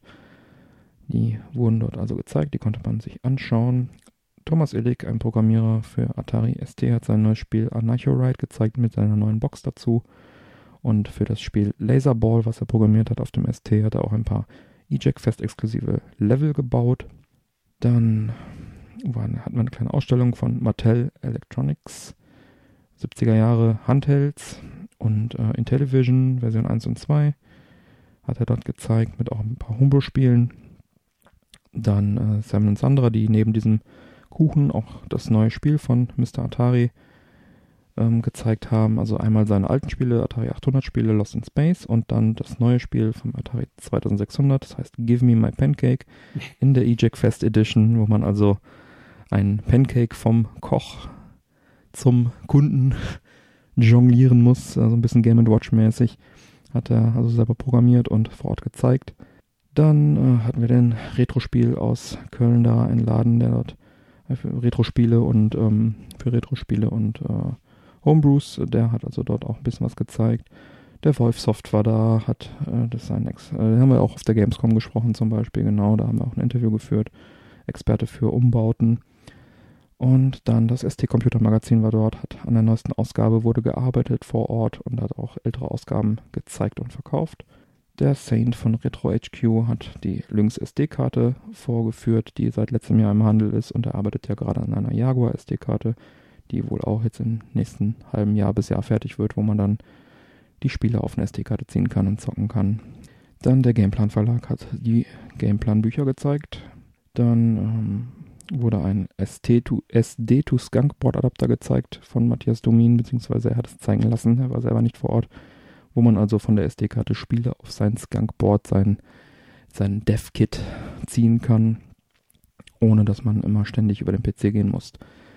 Ähm, die Jungs von Orbit waren da, schöne Grüße, ein YouTube-Kanal, die haben ein schönes Video gemacht zum EJAC Fest, werden wir auch mal verlinken. Oh, das habe ich noch auch noch nicht gesehen. Ja, das das- mir vielleicht auch noch mal Das ist wirklich echt schön geworden. Da haben sie dort auch ein bisschen gefilmt und ein paar Interviews geführt. Ähm, ganz nett. Unter anderem ähm, auch mit äh, dem Alex, wie heißt er weiter? Muss ich verlinken, nachschauen, ähm, der dort also auch seine zwei neuen Lynx-Spiele gezeigt hat, beziehungsweise eins von ihm und eins, was wohl aufgetaucht ist, was demnächst bei Luxsoft erscheint. Ähm, so ein Dr. Mario-Spielchen, der Name fällt mir gerade nicht ein. Dann hatte der Jacek Zelanski hat ähm, Bilder gezeigt, ähm, Gemälde. Und zwar sind das ähm, tolle Bilder, tolle Gemälde gewesen, die ähm, Coverarts von Lynx und Virtual Boy Homebrew Spielen sind. Hat er also dort ähm, unter anderem von Weltenschlechter, Hanoi, Yatsuna und einigen anderen, hat also dort die Original-Paintings ausgestellt und gezeigt. Das war echt, sah echt sehr cool aus. Ähm, hat er einfach eine Ausstellung gemacht. Und dann, was mich persönlich sehr gefreut hat, der Kollege von der John Linneman von Digital Foundry war dort. Das ist ein bekannter YouTube-Kanal, die machen immer so Tech-Vergleiche, Tech, äh, Framerate-Vergleiche von irgendwelchen Spielen und ähm, die haben auch dieses Doom-Video gemacht. Ich glaube, da haben wir auch schon mal in der Sendung kurz drüber gesprochen und ähm, zitieren wir auch häufig, wenn es um Tech-Vergleiche geht. Und ähm, auf einmal stand der John Linneman von Digital, Foundry in der Türe und ich konnte meinen Augen kaum, äh, kaum trauen, kaum glauben. Denn ähm, ist ein Amerikaner und ähm, ich wusste, was ich nicht wusste, ist, der wohnt in Deutschland und hat trotzdem ein paar hundert Kilometer hinter sich gebracht und äh, hat das E-Jack-Fest besucht. Da habe ich mich wirklich sehr gefreut. Das kann man für das E-Jack-Fest auch machen. und ähm, er hat dann sogar auch das Gruppenbild geschossen, ähm, weil unser, unser Kameramann äh, nicht verfügbar war. Ja, dann gab es noch weitere Ausstellungen, ähm, unter anderem diverse äh, Jaguar-Gehäuse, durchsichtiges Gehäuse. Dann ähm, wurde das Jaguar-Gehäuse ja später für eine ähm, Dentalkamera verwendet. Die haben also auch gezeigt und ein paar andere Sachen. Dann haben wir Turniere gehabt, das Checkered Flag, die Europameisterschaft, Sechs-Spieler-Netzwerk auf dem Lynx und Mario Kart Double Dash auf dem Gamecube haben wir gespielt. Und dann habe ich bestimmt jetzt noch ganz viel vergessen, aber da ich schon so lange rede, äh, belasse ich es jetzt erstmal dabei. Ähm, das Video werden wir verlinken und auf ejackfest.de in der Galerie gibt es die ganzen Bilder und auch auf Facebook. Da könnt ihr mal reinschauen, falls euch das interessiert. Ja, Mensch. ja, war einfach eine lustige, gelungene Veranstaltung. Ne? ja, Die Leute sind immer Spaß unheimlich nett da. Gemacht. Viel mehr hinzuzufügen habe ich jetzt aktuell auch nicht nach Tatsächlich. diesem kleinen Exkurs. Ja. ja gut, ich habe jetzt auch schon sehr viel gesprochen. Nein, aber wirklich, also es ist wirklich immer sehr, sehr lustig auf dem E-Jack-Fest. Ja, es ist sehr, sehr familiär und sehr, sehr nett und äh, auf jeden Fall mal einen kleinen Ausflug wert, auch von mehreren Kilometern. Ja, das stimmt. Der weiteste war, glaube ich, ich weiß jetzt nicht, wie viele Kilometer die Engländer hinter sich gebracht haben, aber so aus der Schweiz, die, die beiden Jungs, die haben immer auch so 600, 700 Kilometer haben die hinter sich zu bringen. Waren also auch aus ganz Europa da, die Leute. Ähm, kamen von weit her, die Menschen. Ja, so viel zum E-Jack-Fest 2017. Das nächste dann wieder im nächsten Herbst. Vermutlich wieder Anfang November. Termin wird dann bekannt gegeben. Dann sag rechtzeitig Bescheid, ich glaube, ich block ihn mir. Sehr schön, sehr schön. Ja, dann waren wir auch gemeinsam auf der Amiga 32. Die war das Wochenende vor dem E-Jack-Fest. Ja, die waren in den Veranstaltungsräumen von dem Landestheater Neuss. Ähm, da gab es dann also auch wieder viele Vorträge. Es waren viele Gäste aus der ganzen Welt auch vor Ort. gab viele Stände, ähnlich wie auf dem E-Jack-Fest. Ähm, was da jetzt im Detail gezeigt wurde, kriege ich jetzt so aus dem Kopf nicht zusammen. War auch sehr viel geboten, viele, viele Bastelgeschichten, Amigas, die da gebastelt wurden und äh, Stände, die irgendwelche, an Amiga Future Zeitschriften stand, habe ich noch in Erinnerung. Äh, dann natürlich der Stand von Individual Computers von Jens Schönfeld, der dann seinen C64 dort gezeigt hat und seine Turbokarten und Cinemaware war dort und ähm, ja, diverse Verkaufsstände. Factor 5 hatte wieder einen großen Stand, wie auch schon im letzten Jahr. Chris Hülsbeck war auf der Bühne und äh, ja, großes Rahmenprogramm. Äh, schaut doch mal auf der Webseite. Ähm, was ja bei so einer Veranstaltung immer sehr interessant sind, war, sind dort die, ähm, die Vorträge, die dort gehalten wurden. Das war halt auch eine dicke Bühne, wo dann halt viele, viele Talks waren. Unter anderem der Rainer Reber von Blue Byte, der Battle Isle 2 für den Amiga mitgearbeitet hat, was ja nicht erschienen ist. Ähm, auch ein ehemaliger Arbeitskollege von mir. Ich äh, habe mich auch sehr gefreut, ihn dort zu sehen. Ähm, das war ganz ja, witzig. Die Welt ist klein, ne? ja. ja, der, ähm, der YouTube-Kanal, jetzt muss ich kurz ablesen, The Shadow Knows, mit dem haben wir uns dort auch unterhalten. Der hat nämlich diese ganzen Vorträge auch abgefilmt und hat sie auf seinen YouTube-Kanal auch schon hochgeladen, habe ich schon gesehen. Und da kann man sich also die gesamten Talks anschauen. Also wenn das interessiert, schaut da mal rein. Da äh, bekommt ihr also sämtliche Talks, als wärt ihr dabei gewesen, geboten, inklusive ja, Chris Hülsberg Musik. Platz gesichert, ne? ja, Mitte, Mitte. er hat also alles mitgeschnitten und mittlerweile einzeln auch hochgeladen. Das äh, ist auf jeden Fall eine schöne Geschichte. Mike, wie fandst du es denn dort? Ja, prinzipiell. äh, also es war sehr, sehr imposant auf jeden Fall, was die Jungs da auf die Beine gestellt haben. Mhm. Ja, es war natürlich, oh welch Wunder, auch relativ äh, spezifisch alles.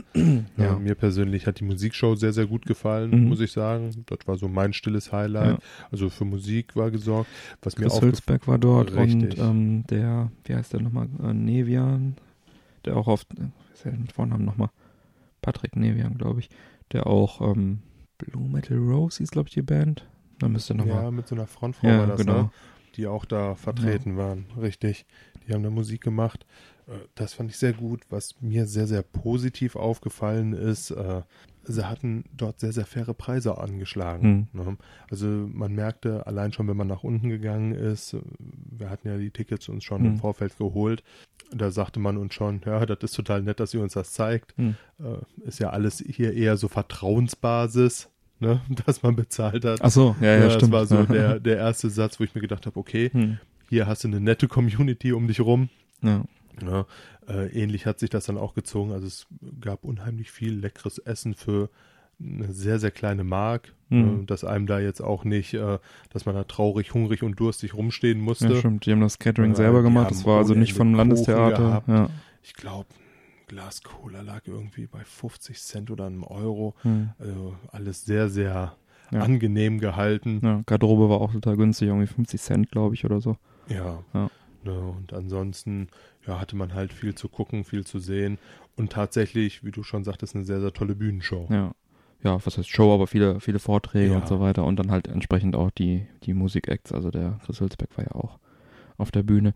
Ja, was ich bei solchen Veranstaltungen, also sei es jetzt im EJAC Fest oder auch Amiga 32 immer so cool finde, dass halt noch so viele Menschen sich für ein Hobby so begeistern können, sei es jetzt der Amiga, wo halt wirklich jetzt, ich meine, der Laden war ausverkauft, Landestheaterräume, ich weiß nicht, wie viele Menschen da waren, das waren Hunderte, die dort waren, die dann halt dann wirklich dann sich noch mit diesen ganzen Projekten dann auch entsprechend identifizieren und äh, was noch machen, auch für den Jaguar dann äh, neue Jaguar-Spiele, neue Atari-Spiele oder wie auch immer, dass da also so viele Menschen noch in der Community sich dafür begeistern können. Also das äh, fand ich sehr toll. Absolut. Ja. Ja, und ähm, ich habe natürlich auch wieder ein paar Interviews geführt. Auf dem EJAC-Fest bin ich leider nicht dazu gekommen. Als Organisator ist man dann doch ein bisschen eingebunden. Ich hatte gehofft, dass ich an dem Sonntag dazu komme, mit das ein oder andere Gespräch zu führen, aber ist mir leider nicht gelungen. Ich werde das dann auf anderen Gelegenheiten, an anderen Gelegenheiten mal nachholen. Die Leute sieht man ja auch auf diversen anderen Veranstaltungen mal, ähm, teilweise zumindest. Auf der Amiga 32 hingegen konnte ich ein paar Interviews führen und zwar ähm, werden wir die jetzt auch direkt jetzt hier im Anschluss einspielen. Das ist einmal mit dem Sven Fössing gewesen von Cinemaware. Der hat uns also erzählt, was er zeigt und was mich besonders gefreut hat, er hat auch mal die Gelegenheit genutzt und direkt zwei neue Jaguar-Spiele angekündigt von Cinemaware. Die oh, welche denn? das hört ihr mal im Interview selber. das äh, soll er quasi selber announcen. Er soll die Ehre quasi haben. Ja, dann haben wir noch mit dem Richard Löwenstein gesprochen. Den habe ich ja auch schon auf der auf der äh, Gamescom einmal interviewt. Er hatte auf der Gamescom ja das neue Reshoot R für den Amiga, diesen Shooter gezeigt. Der war jetzt auf der Amiga 32 in einer stark überarbeiteten Fassung zu sehen, neue Grafiken. Das wird, wird er euch dann im Interview auch nochmal alles selber erzählen. Und der Amiga Joker wurde neu aufgelegt, habe ich mir auch ein Heftchen gegönnt. Sehr cool. Man auch vor Ort dann kaufen können. Und dann auch ein etwas längeres Interview mit dem Jens Schönfeld geführt. Der macht halt die Amiga Turbo-Karten und ist für dieses C64 Reloaded MK2-Projekt äh, federführend. Hat wohl auch die Rechte dann von den, an den Namen Commodore. Da hatten wir ja auch schon auf der, in der Gamescom-Folge mal kurz drüber gesprochen. Ja, da hat er dann jetzt nochmal alles in ausführliche äh, Ausführlichkeit, aller Ausführlichkeit das nochmal alles beschrieben. Ähm, auch sehr interessantes Gespräch. Und ähm, dann nehme ich doch jetzt nochmal einen Schluck Tee aus meiner Individual Computers Tasse, die er uns äh, freundlicherweise noch in die Hand gedrückt hat. Oh. Wir haben hier nämlich zwei schöne äh, Tassen, aus denen wir jetzt gerade unseren, äh, unseren Tee schlürfen. Individual Computers, das ist die Firma von Jens. Es ist tatsächlich eine sehr gute Tasse, die da hergestellt wurde. Schönen Dank nochmal. Äh, zwar eine subtile, aber effiziente Art, sich nochmal ins Gespräch zu bringen. Wir werden jetzt in Zukunft beim Podcast auf jeden Fall unseren, unsere Getränke daraus äh, zu uns nehmen. es geht doch nichts über einen erfrischenden Schluck Tee. genau. Ja, genau. Ach ja, und dann habe ich noch mit dem Markus Tillmann gesprochen. Das war der Organisator der Amiga 32. Den habe ich dann auch nochmal ganz zum Schluss sehr erschöpft war er. Da habe ich ihn auch nicht lange gequält, aber auch nochmal kurz mal äh, vor das Mikrofon gezogen. Ja, dann spielen wir jetzt die Interviews ein und danach melden wir uns nochmal kurz wieder. Viel Spaß mit den Interviews, würde ich sagen. Bis später. So, ich bin jetzt hier mit dem Sven Fössing von Cinemaware. Was zeigst du denn heute hier auf der Amiga 32? Äh, ja, unsere neue Veröffentlichung, die wir rausgebracht haben. Also einmal äh, Rocket Ranger als äh, Extended Collectors Edition. Ähm, die halt wirklich, äh, wo alle Rocket Ranger Versionen drauf sind, sogar die äh, japanische FM Towns Version als ISO. Ähm, du kannst es direkt auf dem CD32 starten, äh, PC, Mac, ähm, das läuft also wirklich alles. Und äh, sind halt jede Menge Gimmicks dabei. Es sind zwei Poster dabei, Sticker, Flyer und eine Schallplatte. Eine Schallplatte? Ja, äh, da hat der Martin... So eine kleine muss das aber sein. Ja, genau, klar, natürlich. So, so eine Ma äh, Maxi halt. Ne? Ähm, da hat der Armin ein neues Arrangement gemacht von der Titelmelodie und auf der B-Seite einen schönen Remix, so ein bisschen Dance-Remix. Sehr geil. Ist das auch irgendwie digital noch dabei oder muss man sich da erst einen Plattenspieler verkaufen? Nein, ist auch digital auf der CD mit dabei. Also so nett bin ich dann schon. Ne? Super. Okay, und hier liegen aber noch andere Sachen rum. Äh, Retro-Spiele. Ist das noch Old, New Old Stock? Äh, ja, ich habe äh, über einen Bekannten, äh, bei dem war ich im Lager und dann sehe ich auf einmal, dass der ganz viele C64-Tape-Spiele hat, aber teilweise sind Big Box und so weiter und alle noch verschweißt. Also wirklich New All Stock ja. und äh, ja, habe ich ja auch noch so verkauft. Ne? Relativ beeindruckend, also ich finde es cool.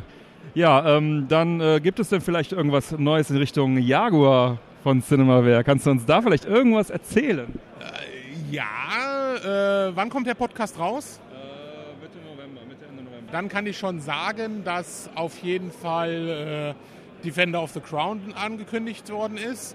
Es ist eine Version, die äh, es ist ein Atari ST-Port, aber mit Soundtrack äh, von der äh, äh, CD-Fassung, so also Orchester-Sound dabei. Wir haben so ein bisschen geändert.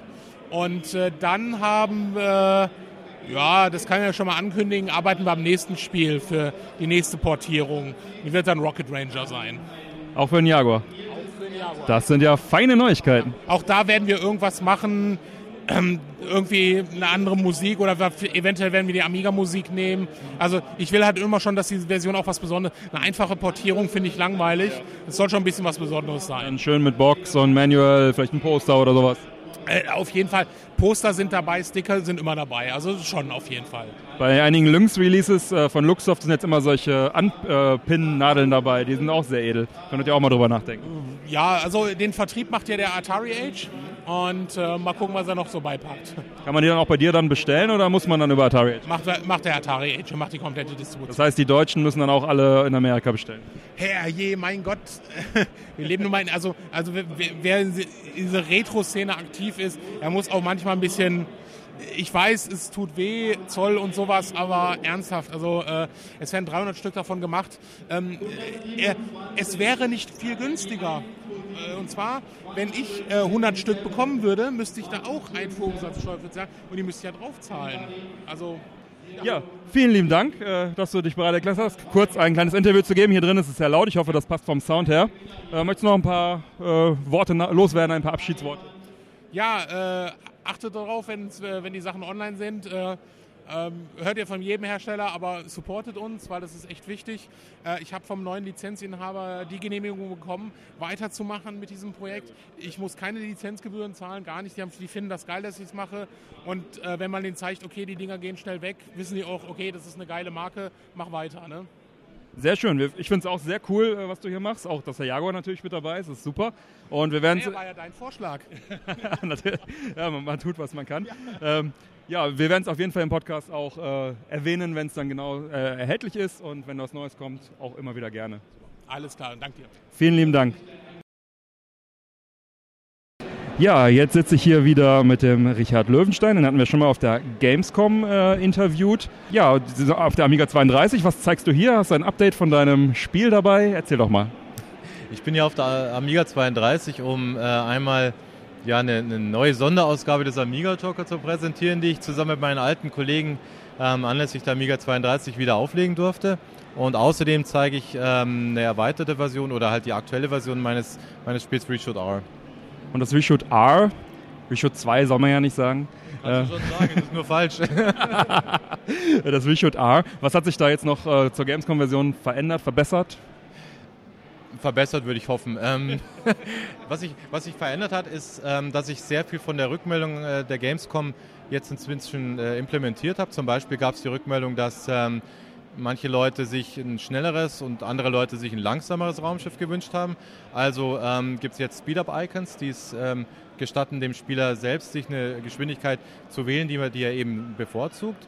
Ähm, außerdem habe ich auf der Gamescom mit zwei ganz hervorragenden Grafikern äh, gequatscht, Oliver Linder und Andreas Escher von Factor 5, ähm, die auf der Gamescom gespielt haben, Rückmeldungen gegeben haben und sich angeboten haben, sie würden, wenn sie mal Lust und Zeit haben, zwei der Pixel eventuell überarbeiten, wenn ich dann da Lust drauf hätte. Hatte ich natürlich, ja. Denn wenn man mit zwei der großartigsten Pixel-Grafiker aller Zeiten zusammenarbeiten kann, dann sollte man das auch tun. Und die Grafik ist jetzt implementiert und äh, soweit es mich betrifft, ich bin ich bin, also ich, ich, ich, will mich jetzt nicht loben oder, oder irgendwas allzu äh, Tolles über mein Spiel sagen, aber damit sieht das schon wirklich gut aus jetzt. Ja, ich habe es auch eben nochmal äh, Probe gespielt. Die Speed-Up-Items haben mich auch direkt gegen die nächste Wand ge geflogen. Ich bin, glaube ich, von vier Leben bin ich dreimal dran irgendwo vielleicht, zerschellt. Vielleicht muss ich es nochmal balancen, das mag wohl sein, ja.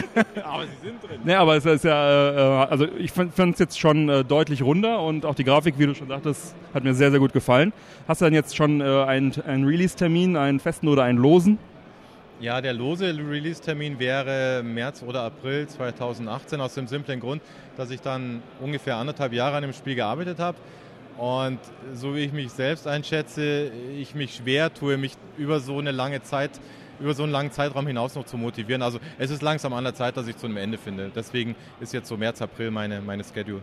Und dann kommt äh, Reshoot Double A. Danach kommt Urlaub.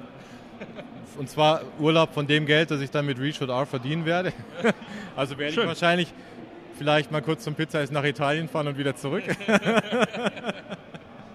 Wenn du wieder zurückkommst, ja. Ja, ja, ja. ja also noch keine konkreten Nachfolgeprojekte. Doch, ich suche schon das Haus in der Toskana, wo ich mich da niederlassen kann von den Umsätzen, die ich machen werde mit dem Spiel. Ja. Verstehe. Alles Scherze, man verdient mit sowas kein Geld. Ja, der Amiga Joker habe ich mir auch natürlich eben direkt mal zugelegt. Äh, der, der, Run war ja auch recht groß. Ich glaube, mittlerweile gibt es tatsächlich noch zwei Hefte.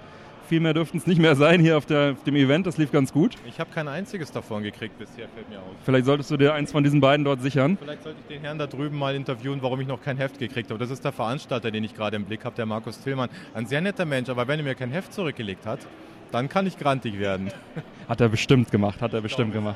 Gibt es denn da vielleicht äh, nochmal ein neues? Ist das schon, äh, weil die, die Auflage scheint ja jetzt ganz gut angekommen zu sein? Naja, es ist ja jetzt keine große Auflage. Es ist auch nicht so, als ob wir mit dem Heft jetzt großartig Geld verdient hätten oder überhaupt Geld verdient hätten. Ähm, es ist ja, es ist auch das ein Freizeitprojekt, so ähnlich wie We Should Are. Und ähm, bei dem Amiga Talker muss man vielleicht vorweg schicken. Ich war nur bereit, das Projekt zu, zu produzieren, wenn ähm, zum einen die äh, Druckkosten äh, darstellbar sind und zum anderen, wenn meine Ex-Kollegen auch mitarbeiten, also die, die Ex-Jokers. Ja. Ähm, denen zu sagen, okay, habt ihr Bock da mal mitzumachen, so während ihr einen Job habt, während ihr Familie habt und so, ist natürlich bei einer einmaligen Sache schon möglich. Ja. Ich täte mich wahrscheinlich schon schwer, sie jetzt noch zwei oder drei oder viermal zu fragen, weil dann ist es auch nicht mehr richtig glaubwürdig, dass, äh, dass wir hier von einem kleinen ehrenamtlichen Projekt sprechen, sondern dann müsste das Ganze schon auch so langsam mal kommerziell tragfähig sein und das sehe ich äh, noch lange nicht. Also insofern, ich sehe momentan kein zweites Heft. Okay. Magst du sagen, wie hoch die Auflage war, die erste Auflage? Ja, 1000 Stück waren geplant, gedruckt wurden tatsächlich auch 1000 Stück, leider sind 150 davon verdruckt worden. Die sind ähm, ja, Farbfehler, ähm, insofern äh, sind es jetzt bei 850 momentan. Ähm, sieht aber so aus, als könnten wir vielleicht noch eine zweite Auflage drucken. Also das würde vielleicht dann doch noch passieren, wenn äh, Bedarf wäre, dass er nochmal eine zweite Auflage. Es sieht momentan so aus, nachdem jetzt hier auf der Amiga 32 offenbar alles vergriffen ist. Ich sehe es so ähnlich wie du. Also ich habe jetzt noch keine Rückmeldung bekommen, aber wenn wirklich alles vergriffen sein sollte, ähm, dann macht es natürlich Sinn, noch mal ein bisschen was nachzudrucken, klar. Also es ist keine limitierte Auflage, auch wenn sie natürlich nur limitiert zur Verfügung steht, weil irgendwann wird sie auch nicht mehr gedruckt. Ja, alles ist letzten Endes limitiert. Die Frage ist bloß, nummeriere ich es oder nicht. Ähm, und in dem Fall ist nichts nummeriert. Es ist keine limitierte Auflage und solange Bedarf besteht, können wir nachdrucken. Das Heft ist ja so betrachtet auch zeitlos. Es ist ja nicht so, als ob wir jetzt aktuelle Spiele testen würden, ähm, die jetzt in einem Monat keinen mehr interessieren, sondern die Berichte, die in dieser äh, Sonderheftausgabe äh, zu finden sind, die die sind auch in einem Jahr noch hoffentlich halbwegs lesenswert und auch in zwei Jahren noch. Also insofern, ähm, solange da ein Bedarf besteht, können wir jederzeit nachdrucken. Sehr gut. Ja, ich habe gesehen, Vergleichstests, aktuelle Spiele mit alten Spielen und so, das fand ich sehr cool gemacht, ja. Ja, freut mich, wenn es ankommt. Also irgendwie Cannon Fodder mit Call of Duty verglichen und sowas und naja, Street Fighter mit dem neuen Street Fighter. Das ein, wir haben halt immer versucht, einen Aufhänger zu finden. Ich meine, bei beiden, also Call of Duty jetzt und Cannon Fodder, da fallen halt Soldaten und das ist so unser Aufhänger für die Thematik gewesen. Wenn du, wenn du halt ein FIFA gegen Sensible Soccer testest, dann guckst du halt einfach mal, letztendlich, was macht denn mehr Spaß? Darum geht es doch bloß, ja. Und ähm, so soll auch das Heft sein. Das soll jetzt nicht, wir verstehen uns jetzt nicht als ernsthafte Kaufberatung, weil du kannst keine Amiga-Spiele, Kaufberatung mehr leisten heutzutage. Die Spiele sind alle mehr oder weniger bekannt. Ähm, und von daher geht es einfach nur darum, dass, es, dass wir Lesespaß vermitteln. Und ich hoffe, dass es gelungen ist. Sehr schön. Ja, vielen lieben Dank, dass du die Zeit genommen hast, hier auch noch in dem Trubel äh, uns noch mal kurz das Statement abzugeben und dann weiterhin viel Erfolg mit deinem Projekt.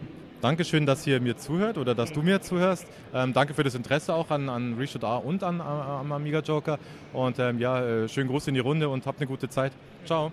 Vielen Dank. Ciao. So, hallo, dann sitzen wir jetzt hier mit dem Jens Schönfeld. Zweiter Versuch, gerade ging was beim Recording schief. Wir hatten ja gehofft, ihn vor, den, vor das Mikrofon zu bekommen von Individual Computers. Er hat ein C64-Projekt, von dem er uns jetzt etwas erzählen wird, den C64 Mark II. Was ist das genau und äh, wie sind da die Release-Pläne? Ja, der C64 Reloaded Mark II ist äh, genau wie der erste C64 Reloaded, der vor zwei Jahren gekommen ist. Ist erstmal ein Mainboard für den C64. Äh, tut genau das gleiche, was der Original C64 auch tut, ähm, nur an gewissen kleinen Stellen ganz vorsichtig chirurgisch verbessert und immer mit der Maßgabe, dass der Computer auch möglichst kompatibel ist, denn im C64-Land gibt es genau zwei Möglichkeiten, entweder 100% kompatibel oder nicht C64. Und deswegen ist bei diesem Board auch weiterhin die, die Maßgabe, dass die originalen Chips benutzt werden, aber dass bekannte Schwachstellen wie zum Beispiel Netzteile, die heutzutage einfach äh, gerne mal kaputt gehen und dann eben den ganzen Computer mitreißen, dass die überhaupt nicht mehr benutzt, also nicht mehr benötigt werden, dass die alten Dinger nicht mehr benötigt werden, sondern dass man ein modernes ähm, 12-Volt-Netzteil benutzen kann. Äh, also sowas, was man an jeder Fritzbox findet, ja. Wir machen auch selbst neue Netzteile, die sind im Moment im Zulauf. Das heißt, äh, jetzt in diesem Augenblick, während wir sprechen, sind die noch auf dem Schiff. Die kommen also ähm, von einem namhaften großen Hersteller aus China. Das sind Netzteile, die auch ganz einfach 12 Volt, 2 Ampere liefern, die aber als Besonderheit eben internationale Adapter haben. Das sind also ähm, austauschbare Adapter, dann auch äh, nicht nur Europa, sondern auch äh, USA, Australien und England. Das sind also die wichtigsten Märkte, ähm, sodass also äh, diese vier großen Märkte mit einem diesem Netzteil abgedeckt werden. Die funktionieren dann eben äh, direkt auch mit dem C64 Reloaded. Und sie sind auch Commodore branded. Das heißt, äh, da habe ich den, den, äh, den ich nenne es, ich nenne es mal den Ritterschlag äh, bekommen für diese Netzteile. Die sind, die haben also auch den, den Qualitätsstandards standgehalten, die Polabe für die Marke Commodore festhält. Damit äh, kommen wir eigentlich auch schon zu dem Hauptpunkt, der die Veränderung vom Mark I zum Mark II ist, denn der C64 Reloaded Mark I konnte man ebenfalls bestücken mit unterschiedlichen äh, Chip-Versionen, die es vom C64 gegeben hat. Der eine oder andere weiß vielleicht, dass es vom alten und vom neuen C64, äh, also von dieser, bei diesem Übergang, ähm, auch neue Chips gegeben hat, die in einem anderen Herstellungsprozess, ähm, in einem moderneren Herstellungsprozess gefertigt worden sind, wo dann auch weniger Strom gebraucht wird und ähm, wo eben mit der Versorgungsspannung äh, weiter runtergegangen werden konnte. Und ähm, an der Stelle gibt es natürlich Fehlermöglichkeiten. Das heißt, ein Benutzer, der nicht so hundertprozentig bedarft ist, der einfach nur sagt, naja, ich kaufe mir jetzt einen Videochip vom C64 und setze den dann in meinen C64 Reloaded ein, da habe ich keine genauen Informationen, wie viel schiefgegangen ist, aber ich weiß, dass der eine oder andere gesagt hat, hm, ich habe da was falsch eingestellt und dann hat mein neuer Chip die, die alte Spannung, also die zu hohe Spannung bekommen und das äh, ja, hat dann eben zum sofortigen Tod dieses Chips geführt. Das ist natürlich jetzt für, für die Leute, die das Hobby Retro-Computing doch sehr ernsthaft betreiben, äh, ist das, das, das, ist, das ist wirklich Grund zur Trauer. Diese Chips können nicht wieder beschafft werden, die können nicht mehr hergestellt werden. Ähm, niemand wird ernsthaft wieder eine, eine NMOS-Fabrik auf, auf die Oberfläche dieses Planeten setzen. Und deswegen müssen wir halt aus den Altbeständen leben und es gilt eben, diese Altbestände zu schützen. Genau das möchte ich tun mit den Mainboards, damit äh, eben der Benutzer keinen Fehler mehr machen kann, erkennt das Mainboard automatisch, welche Chip-Version da eingesetzt wird und stellt eben die Spannung so ein, dass der Chip korrekt betrieben wird, aber nicht kaputt gehen kann. Und ähm, äh, das funktioniert sehr gut. Äh, jetzt während, während der Entwicklung haben wir uns da äh, viele Gedanken gemacht, wie der Chip sicher erkannt werden kann. Er muss ja dafür ein bisschen, er muss ja zum Teil zumindest in Betrieb genommen werden. Ähm, das muss allerdings dann auf niedriger Spannung passieren, damit er auf gar keinen Fall kaputt geht. da haben wir uns dann eben komplett neue Wege ausgedacht, wie dann der Chip tatsächlich erkannt werden kann und unterschieden werden kann zwischen alt und neu. Was ich noch verändert habe beim C64 Reloaded MK2 ist, dass man nicht nur einen, sondern zwei Soundchips installieren kann, sodass man ähm, eben entweder Stereo hören kann. Da gibt es also viel Software, die auch äh, Stereo-Sound abspielen kann, weil eben schon immer der Wunsch beim C64 gewesen ist, noch ein kleines bisschen mehr rauszuholen, als man eben mit den Standard drei Stimmen äh, rausholen konnte. Und ähm, auch da ähm, gibt es dann eben mehrere Möglichkeiten, was der Benutzer damit machen kann. Entweder ich habe zwei identische SID-Chips, kann damit eben den Stereo-Sound hören, was ich aber auch machen kann und wo ich auch jetzt von wahnsinnig vielen Leuten schon gehört habe, die äh, genau dieses Feature gesucht haben dass man eine alte Version und eine neue Version von dem Soundchip gleichzeitig installieren kann. Die spielen dann auch den gleichen Sound und man kann dann on the fly, während, des, äh, während der Computer läuft, kann man dann zwischen diesen beiden Chips hin und her schalten. Die spielen also die gleiche Musik, ja. aber sie klingt eben leicht unterschiedlich. Also man muss jetzt nicht. Wobei der ältere ist ja eigentlich der beliebtere auch, ne? Äh, das sagst du jetzt. Nee, also da gibt es wirklich Leute, die, ähm, äh, die dann sagen, also der, der ist der Bessere oder der andere ist der Bessere. Und äh, dann gibt es natürlich die Leute, die, äh, die das noch differenzierter sehen, die dann sagen, okay, man muss immer gucken, auf welchem SID-Chip ist die Musik komponiert worden und deswegen muss man das so oder so hören. Dann gibt es allerdings noch die Künstler, die sagen, ich möchte meinen, ähm, meinen Sound so programmieren, dass er auf beiden Sits möglichst gleich und natürlich auch möglichst gleich gut klingt. Und für die ist dann eben das Feature interessant, dass man on the fly hin und her schalten kann. Und äh, wenn die es dann tatsächlich schaffen, ähm, den Sound gleich zu haben auf, auf äh, einem alten und einem neuen Sit, ja, äh, herzlichen Glückwunsch, so geht das. Ne? Ja, sehr schön. Also das ist jetzt das Board, was man quasi einzeln kauft. Man bestückt es dann, wie du gesagt hast, dann mit den entsprechenden Chips, die man vielleicht auch bei dir kaufen kann. Äh, nicht alle Chips. Ich habe also einen äh, relativ großen Bestand an C64-Chipsets gehabt. Die sind allerdings äh, komplett alle verkauft worden mit der ersten Version, die 2015 auf den Markt gekommen ist. Und seitdem habe ich einen größeren Posten SID-Chips gekauft. Die SID-Chips können mit dem Board äh, bestellt werden. Was wir aber leider nicht haben, sind CIA-Chips. Wir haben keine Prozessoren, wir haben keine Videochips. Das heißt, man äh, muss sich diese Chips irgendwo anders her beschaffen. Ich äh, denke, dass die beste Quelle einfach defekte C64 sind und bitte nur defekte C64. Ich möchte auf gar keinen Fall, dass jemand einen klassischen Computer zerlegt, um, äh, um einen neuen C64 zu bauen, denn das Ziel soll ja sein, erhalten, äh, der Erhalt der, der alten Hardware. Also ich habe ja gerade schon vom Hobby Retro Computing geredet und von Leuten, die das ernsthaft betreiben. Das ist ja wirklich eine, eine ganz neue Sparte und da gibt es auch äh, niemanden, der sagt, so macht man es richtig oder so macht man es falsch, äh, sondern da, das, das ist ein neues Hobby und diejenigen, die es betreiben, die definieren das, was das ist. Und das ist das Tolle daran, dass, äh, dass es überhaupt kein richtig oder falsch gibt, sondern die Leute legen das fest, so wie, wie sie es machen, ist es richtig. Und ähm, ich habe für mich festgelegt, dass äh, der Erhaltungsgedanke, dass der eigentlich ganz oben stehen soll, weil wir diese Chips nicht ersetzen können. Und da scheine ich auf einer Linie zu sein, wo äh, sich viele Leute anschließen können, die eben auch sagen, ja toll, ich möchte das so erhalten wie damals oder ich möchte es so bauen, wie wir es damals gerne gehabt hätten. Und da sind wir dann eben bei dem Punkt Veränderungen, Verbesserungen an dem Board die, ähm, die ich jetzt wirklich als minimal chirurgisch bezeichnen möchte. Das heißt, äh, der SID-Chip, der zweite, der ist natürlich schon mehr als chirurgisch. Das ist schon fast ein Cyborg, ja.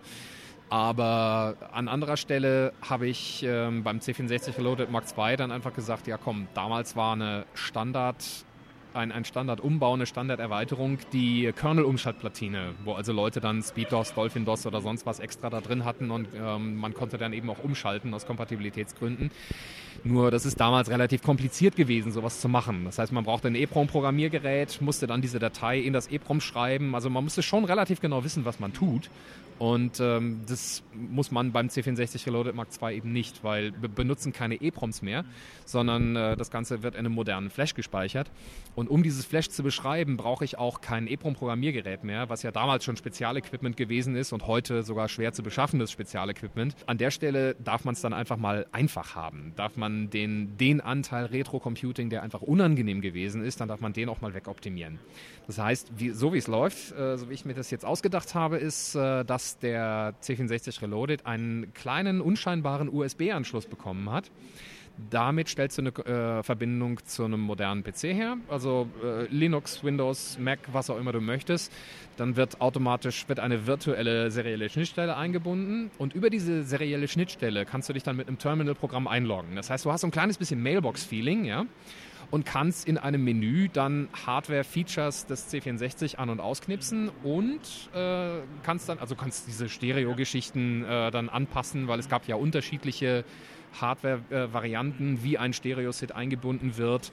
Den ähm, kann man dann eben zwischen Variante A, B, C hin und her schalten. Ich möchte jetzt nicht zu tief ins technische Detail gehen, weil ich glaube, äh, die Leute, die, äh, die, die das verstehen, die wissen das auch schon. Deswegen ähm, versuchen wir das mal ein bisschen oberflächlicher zu Vielleicht können wir noch ähm, kurz darauf eingehen, man braucht ja dann noch ein Gehäuse. Ähm, die gibt es wahrscheinlich auch bei dir, oder?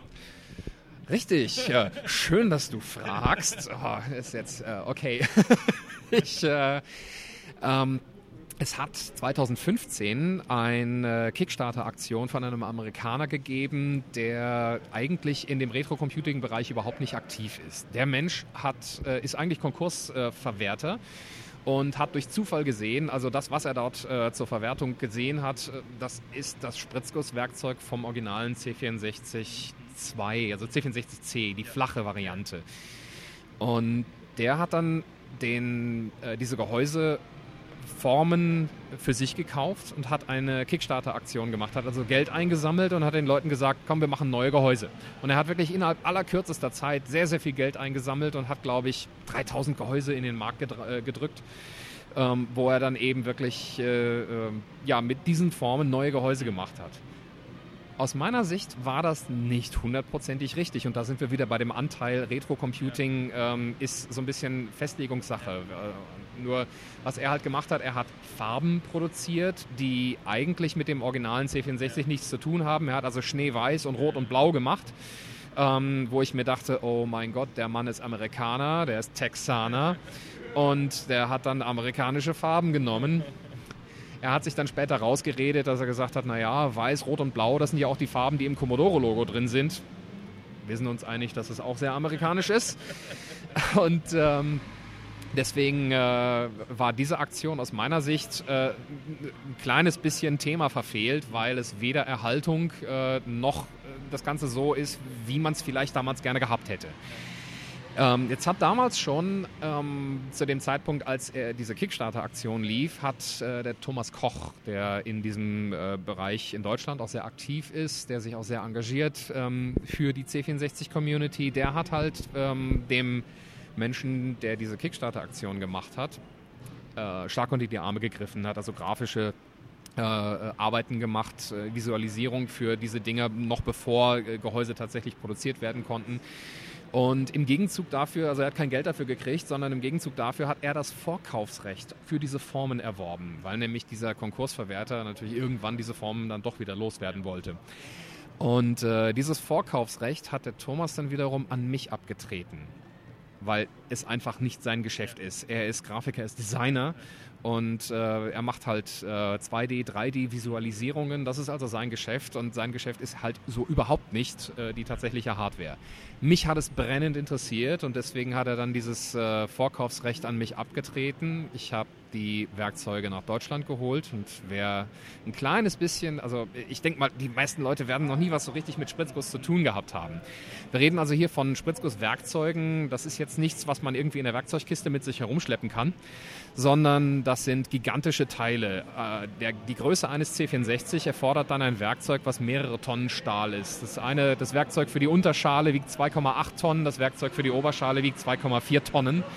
Das heißt, wir reden hier schon von über 5 Tonnen Stahl, die nach Deutschland geholt werden mussten. Das haben wir dann mit Seefracht gemacht.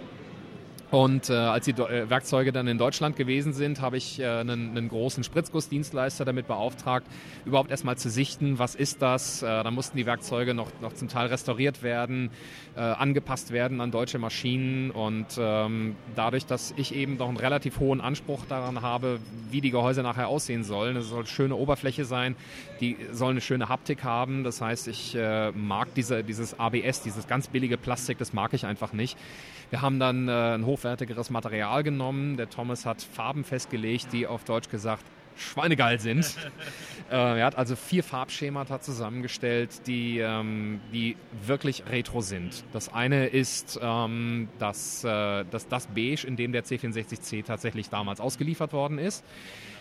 Richtig, das ist äh, die Originalfarbe für den flachen C64. Aber was er dann gemacht hat, war wirklich zu schauen, was für Maschinen gab es damals, was für Farben waren in den 80er Jahren aktuell und welche Farben hat es denn jetzt nicht gegeben. Und da äh, hat, haben sich zwei Farbschemata herauskristallisiert, die mir persönlich sehr gut gefallen und die auch am Markt sehr gut jetzt ankommen, nachdem der Verkauf angelaufen ist. Und zwar ist das zum einen das Farbschema des SX64. Das ist also ein, eine metallische Unterschale mit einer äh, sehr dunkelgrauen Oberschale. Also so ein, äh, ich nenne es mal Two-Tone-Lackierung, das ist ja auch so eine Sache der 80er Jahre. Two-Tone ist äh, so, ein Begriff, der bei amerikanischen Fahrzeugen sehr häufig verwendet wird.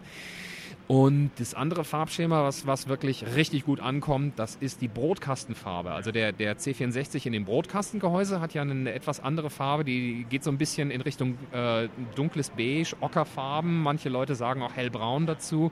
Das ist ein bisschen schwer zu erklären, ohne dass man ein Foto vor Augen hat. Deswegen äh, würde ich dann einfach mal vorschlagen. Werden wir verlinken. Werde ich verlinken. Wunderbar, herrlich. Dann ähm, und als vierte Farbe hat der Thomas dann ausgewählt ein schlichtes Schwarz. Er nennt es dann Retro Black und lehnt das an an das Farbschema vom C16, also sozusagen vom kleinen Bruder des C64, der eben damals schon in einem schwarzen Gehäuse ausgeliefert wurde. Und ehrlich gesagt, ich habe auch zu den Leuten gehört, die als Teenager den C16 eigentlich noch ein bisschen cooler fanden. Als ich, als ich den im Quellekatalog das erste Mal gesehen habe, dann dachte ich mir, scheiße, wieso sieht mein C64 nicht so aus? Ja? Und jetzt kann ich es haben. Sehr gut, sehr gut, sehr gut. Ja, das ist doch klasse. Ähm, wenn man jetzt alle Teile zusammenfügt, man besorgt sich die Chips bei dir oder auf dem Markt, äh, das, das, die Platine und das Gehäuse, was muss man da ungefähr für bezahlen im Durchschnitt? Weil wenn du die Chips nicht selber verkaufst, kannst du natürlich keinen genauen Preis nennen. Richtig, also bei den Chips, da gibt es eine große Varianz. Da kann ich entweder äh, den Teilespender nehmen und dann kostet es mich wahrscheinlich gar nichts oder eben einen Kaffee für die Oma, die, äh, die den C64 die 30 Jahre aufbewahrt hat. Ähm, aber äh, das Mainboard, das kostet 185 Euro. Der, das Gehäuse kostet, je nachdem, welche Variante es ist, also diese Two-Tone-Variante, kostet 64 Euro. Entschuldigung, 64. Ja. Und äh, die, die anderen drei Farbschemata, die sind für 59 Euro zu haben. Und ähm, die Netzteile, äh, ehrlich gesagt, da haben wir noch keinen finalen Preis, geht aber in, Größenordnung, in der Größenordnung 20 Euro. Dann äh, fehlt allerdings immer noch eine, äh, ein, eine wichtige Schlüsselkomponente, die einen Tastaturcomputer ausmacht, nämlich die Tastatur. Ja, richtig. Und auch da sind wir im Moment noch auf den sogenannten Organspender angewiesen. Und äh, wenn dieser Organspender zum Beispiel gar kein flacher C64 gewesen ist, sondern ein Brotkasten C64, dann fehlt wieder eine kleine Komponente, nämlich die Tastaturhalter. Dieses flache Gehäuse, das C64C-Gehäuse, was wir jetzt anbieten, arbeitet nämlich ähm, nicht so wie das Brotkastengehäuse. Im Brotkastengehäuse ist es so, dass die Tastatur in der Oberschale festgeschraubt ist. Und beim C64C ist es so, dass die Tastatur auf zwei Haltern steht und dort mit zwei Schrauben festgemacht ist. Und diese Halter, die fehlen auch noch. Äh, die haben wir allerdings auch in Produktion. Die Produktion ist, ist, bereits abgeschlossen, werden jetzt in Kürze in den Shops auftauchen dann und äh, in der Größenordnung 15 bis 20 Euro zu haben sein. Das heißt, wir reden schon von einem Hobby, das nicht ganz billig ist, aber... Vielleicht gibt es ja da noch eine Alternative in Zukunft. Äh, ich habe da was Leuten hören von einem Komplettpaket C64. Kannst du uns darüber etwas erzählen? Wenn man jetzt nicht so, vielleicht technisch nicht so bewandert ist, wäre das ja vielleicht was? Also wahnsinnig viel kann ich jetzt noch nicht darüber erzählen, ganz einfach, weil die Planungen für dieses Projekt im Prinzip nur grob umrissen sind. Also was festgelegt ist, ist, dass wir eben den kompletten C64 mit Tastatur, mit Gehäuse, mit Netzteil, allem drum und dran wieder so anbieten möchten, wie er denn in den 80er Jahren angeboten worden ist, aber mit den entsprechenden technischen Updates, damit eben auch der Anschluss, so wie er damals gedacht war, ähm, in, den, in der heutigen Zeit möglich ist. Damals ist ja Standard gewesen, dass der C64 keinen Monitor benutzt hat, sondern dass das Datensichtgerät eben der Fernseher gewesen ist. Und ein Fernseher heutzutage hat keinen, äh, keinen, keinen S-Video-Eingang oder sowas mehr, sondern meistens ist es ein VGA oder ein HDMI-Eingang. Und genau diesen Ausgang kriegt natürlich das Ding. Dann äh, haben wir natürlich auch ein Diskettenlaufwerk, was damals zur Standardausstattung gehört hat, das wird, äh, muss, muss komplett emuliert werden, weil wer heutzutage irgendwie ins Kaufhaus geht und nach einer 5,25 Zoll Diskette sucht, der wird lange suchen, aber möglicherweise äh, auch interessante Gespräche führen, wenn er danach fragt. ja, das stimmt. Ja, das ist ja eine schöne Perspektive. Und das wird dann so im Jahre 2018 schon realisiert oder vielleicht noch etwas später? Ich fürchte, dass 2018 noch ein bisschen früh ist, weil wir bis dahin, ich fürchte ich, das Tastaturproblem nicht vollständig gelöst haben. Da sind wir an mehreren Fronten, äh, wie wir da Lösungen äh, haben. Also äh, mindestens zwei Fronten. Äh, die eine, die eine Low-Cost-Tastatur beinhaltet und die andere, die dann wirklich eine sehr originalgetreue, hochwertige Nachbildung ist. Ähm, allerdings dadurch, dass, äh, dass es doch irgendwo nötig ist, mit dem Preis so weit runterzukommen, dass es auch wieder auf breiter Front akzeptiert wird, äh, denke ich mal, wird die Low-Cost-Variante diejenige sein, die, äh, die uns dann mhm. auch äh, hoffentlich dazu verhelfen wird, dass wir wieder in Stückzahlen und vielleicht sogar im Otto-Katalog wieder einen C64 sehen werden. Dann noch eine Frage, vielleicht kannst du sie kurz beantworten, weiß ich nicht, ob es geht. Ähm, wo kommen denn dann die Chips her? Weil äh, du hast eben gesagt, das ist genau der Knackpunkt momentan. Ja, ehrlich gesagt sind wir auch da schon mehr oder weniger geadelt worden. Es gibt ja äh, neue äh, Nachbildungen, die dann, dann The 64 oder Mini 64 oder sowas heißen. Und die Macher dieses Projektes, die haben gesagt, also man, man kann das ohne Emulation eigentlich gar nicht machen. Das wäre ein Riesenaufwand und sowas geht nicht. Äh, sorry, es geht doch, wir machen es. Mhm. Und die Lösung heißt FPGA. FPGAs sind programmierbare Bausteine, mit denen man die Funktion der alten Chips tatsächlich nachbilden kann und der Aufwand ist tatsächlich sehr groß, weil man eben neben der eigentlichen Entwicklung eben auch einen unglaublich hohen Testaufwand hat um eben 100% Kompatibilität herzustellen. Und im, im C64-Land ähm, gibt es halt nur kompatibel oder nicht C64. Und äh, auch eine Emulation hat immer den, den, Nachteil, dass wenn man zum Beispiel das Eingabegerät über USB anschließt, dass eben USB eine gewisse Zeitverzögerung hat. Und diese Zeitverzögerung, der sogenannte Lag, der, das führt dazu, dass man leider Spiele auf dem Emulator so gut wie nicht spielen kann, weil sie eine Präzision, eine zeitliche Präzision erfordern, die USB einfach nicht liefert. Und genau aus dem Grund gibt es aus meiner Sicht keine andere Möglichkeit, außer wirklich den ganzen Weg zu gehen, den ganzen komplizierten, aufwendigen Weg, die originalen Chips nachzubilden. Also das heißt, äh, vernünftig reverse engineeren, vernünftig forward engineeren, damit man die originale Maschine im FPGA nachbilden kann. Und so wird es ein C64. Alles andere ist nur Emulation und Emulation muss meiner Meinung nach kostenlos erhältlich sein. Ja, wunderbar. Vielen Dank für diesen tollen Einblick. Jetzt haben wir doch ein etwas längeres Gespräch geführt. Wir wollten eigentlich uns kurz halten. Super. Äh, nein, nein, das war jetzt äh, eher, eher dankende Worte an Okay. dich. äh, ich freue mich ja. Auch wenn es hier draußen etwas kalt ist. Wir sitzen gerade auf dem Balkon. Gehen und einen Kaffee trinken. Genau. Ähm, ja, vielen lieben Dank, dass du dir die Zeit genommen hast. Und äh, ja, dann sprechen wir vielleicht im nächsten Jahr nochmal, wenn es dann mehr zu berichten gibt, Updates gibt. Sehr gern. Also Männerquatsch, geile Sache. Vielen Dank. Tschüss. So, dann habe ich es tatsächlich noch geschafft, hier den Veranstalter von der Amiga 32 vors Mikrofon zu bekommen, den Markus Tillmann. Ja, Markus, wie fühlst du dich jetzt nach so einer Veranstaltung? Ja, ein bisschen müde natürlich. Ähm, ich glaube, man ist so ein bisschen aufgedreht, aber sobald man ein bisschen zur Ruhe kommt, kommt wahrscheinlich so der ganze Stress da mal raus und merkt man das richtig, was man gemacht hat. Ähm, von daher jetzt gleich nochmal die Aftershow-Party ein bisschen genießen und dann bin ich auch froh, wenn ich im Bett liege. Das glaube ich, das glaube ich. Also es war eine wunderschöne Veranstaltung, wie auch schon vor zwei Jahren. Vielen, vielen Dank dafür, auf jeden Fall. Ähm, mich interessiert natürlich jetzt brennend, äh, wie sieht es denn mit einer Neuauflage auf? Vielleicht im nächsten, übernächsten Jahr gibst du dir wieder ein Jahr Ruhe und dann vielleicht nochmal? Mal schauen, ich weiß es noch nicht. Ähm, ich sag mal, dieses Mal war es auch noch ein bisschen aufwendiger, einfach weil ich halt seit anderthalb Jahren eine, eine kleine Tochter habe und die nimmt natürlich auch viel Zeit in Anspruch.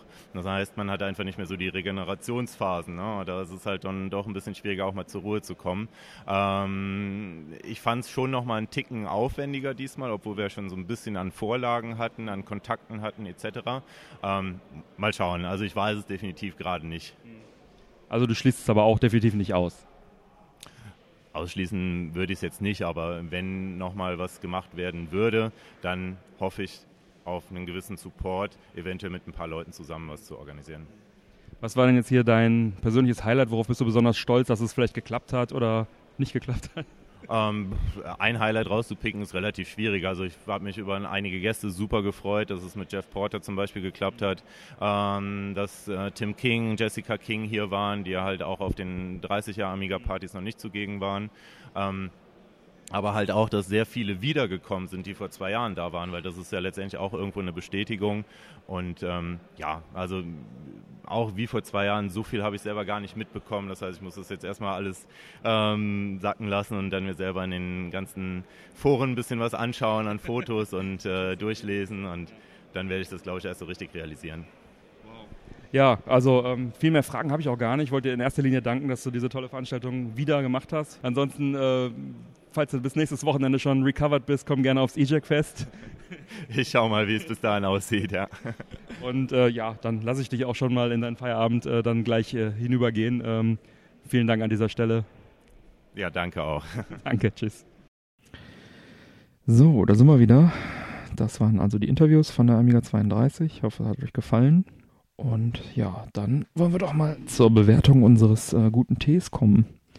Der New Buy Tee. Ich hatte Earl Grey, du hattest Pfefferminz. Wie es sich zur Winterzeit gehört, ne? Wie hat's dir geschmeckt? ja, es ist ein guter Tee. Er schmeckte sehr pfefferminzig. also ich finde diesen Tee halt echt cool. Der kommt in so lustigen, ähm, ja, was sind das für so Beutel? Pyramidenbeutel fast, ne? Nylon-Beutelchen, also nicht so ein effer äh, und die also sind einzeln eingeschweißt auch nochmal und die haben halt ein echt sehr, sehr starkes Aroma, wenn man da schon dran Absolut, riecht ja. und äh, also dieser Earl Grey ist wirklich richtig, richtig gut, richtig gut. Der kostet zwar ein bisschen was, aber kann ich wirklich sehr empfehlen. So oft trinkt man ja keinen Tee. Und ja, also seitdem wir da die Beutelchen rumfliegen haben, äh, Deutlich öfter. öfter. Aber wenn er weg sein wird, dann wahrscheinlich wieder deutlich weniger. ja, gut. Ja, dann haben wir diese Folge 14 auch schon hinter uns. Schade, schade. Aber in gut zwei Wochen geht's dann schon weiter mit der 15. Verrückt, wie die Zeit vergeht, wenn man Ne? Spaß hat. Ganz genau. Ja, dann äh, bleibt mir die Abmoderation. Neue Folgen jeden ersten und dritten Montag im Monat. Die Show Notes zur Sendung findet ihr wie immer auf männerquatsch.de mit AE geschrieben.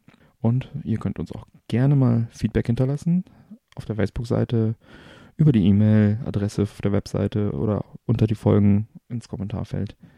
Da freuen wir uns sehr. Und damit ihr keine Folge mehr verpasst, fügt uns doch gerne eurem Podcatcher der Wahl hinzu oder RSS-Feed. Dann bekommt ihr die Folgen direkt aufs Handy.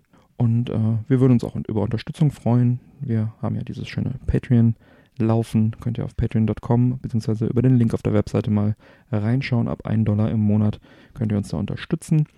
Dann bekommt ihr auch die äh, Sonderfolgen und die Bonusfolgen direkt aufs Handy per RSS-Feed und auch die Sonderfolgen dann etwas früher. Einen deutlichen Karma-Boost hinterher. Den gibt es oben drauf. Und ähm, momentan haben wir zum Beispiel die Whisky-Sonderfolge, die jetzt gerade für die Patreon-Unterstützer gerade schon live ist, die dann jetzt erst in einigen Wochen ähm, dann für alle verfügbar sein wird. Da haben wir uns sehr viel Mühe beim Trinken gegeben. ja, die Whisky-Folgen sind echt cool geworden. Tatsächlich, also, da, ja. Hat uns sehr viel Spaß gemacht beim Aufnehmen. Also wir würden uns da mal über Feedback freuen, ob es euch auch so viel Spaß macht, uns dabei zuzuhören. Aber ähm, der Hans hat uns da wirklich sehr gut ähm, in die Whisky-Welt äh, eingeladen, eingeführt. Ja, und ansonsten könnt ihr uns auch gerne unterstützen, indem ihr unsere Affiliate-Links klickt, die äh, Amazon-Banner auf unserer Webseite vor einem Einkauf oder halt, wenn ihr etwas in der Sendung gehört habt, was euch gefällt, dann da kurz den Umweg machen. Wenn ihr euch zum Beispiel Mario Odyssey oder ähnliches kaufen möchtet, dann einfach mal bei uns auf der Seite reinschauen, auf den Amazon-Link klicken oder auf den entsprechenden Link hinter den Show Notes. Ja, iTunes 5-Sterne-Bewertung auch immer gern gesehen natürlich. Wem sage ich das? Wir predigen es schon lange. Ja, und ansonsten bleibt mir zu sagen, bitte empfehlt uns weiter und vielen Dank für die Aufmerksamkeit. Auf Wiederhören und bis bald. Guten Morgen, gute Nacht, bis bald. Tschüss. Ciao.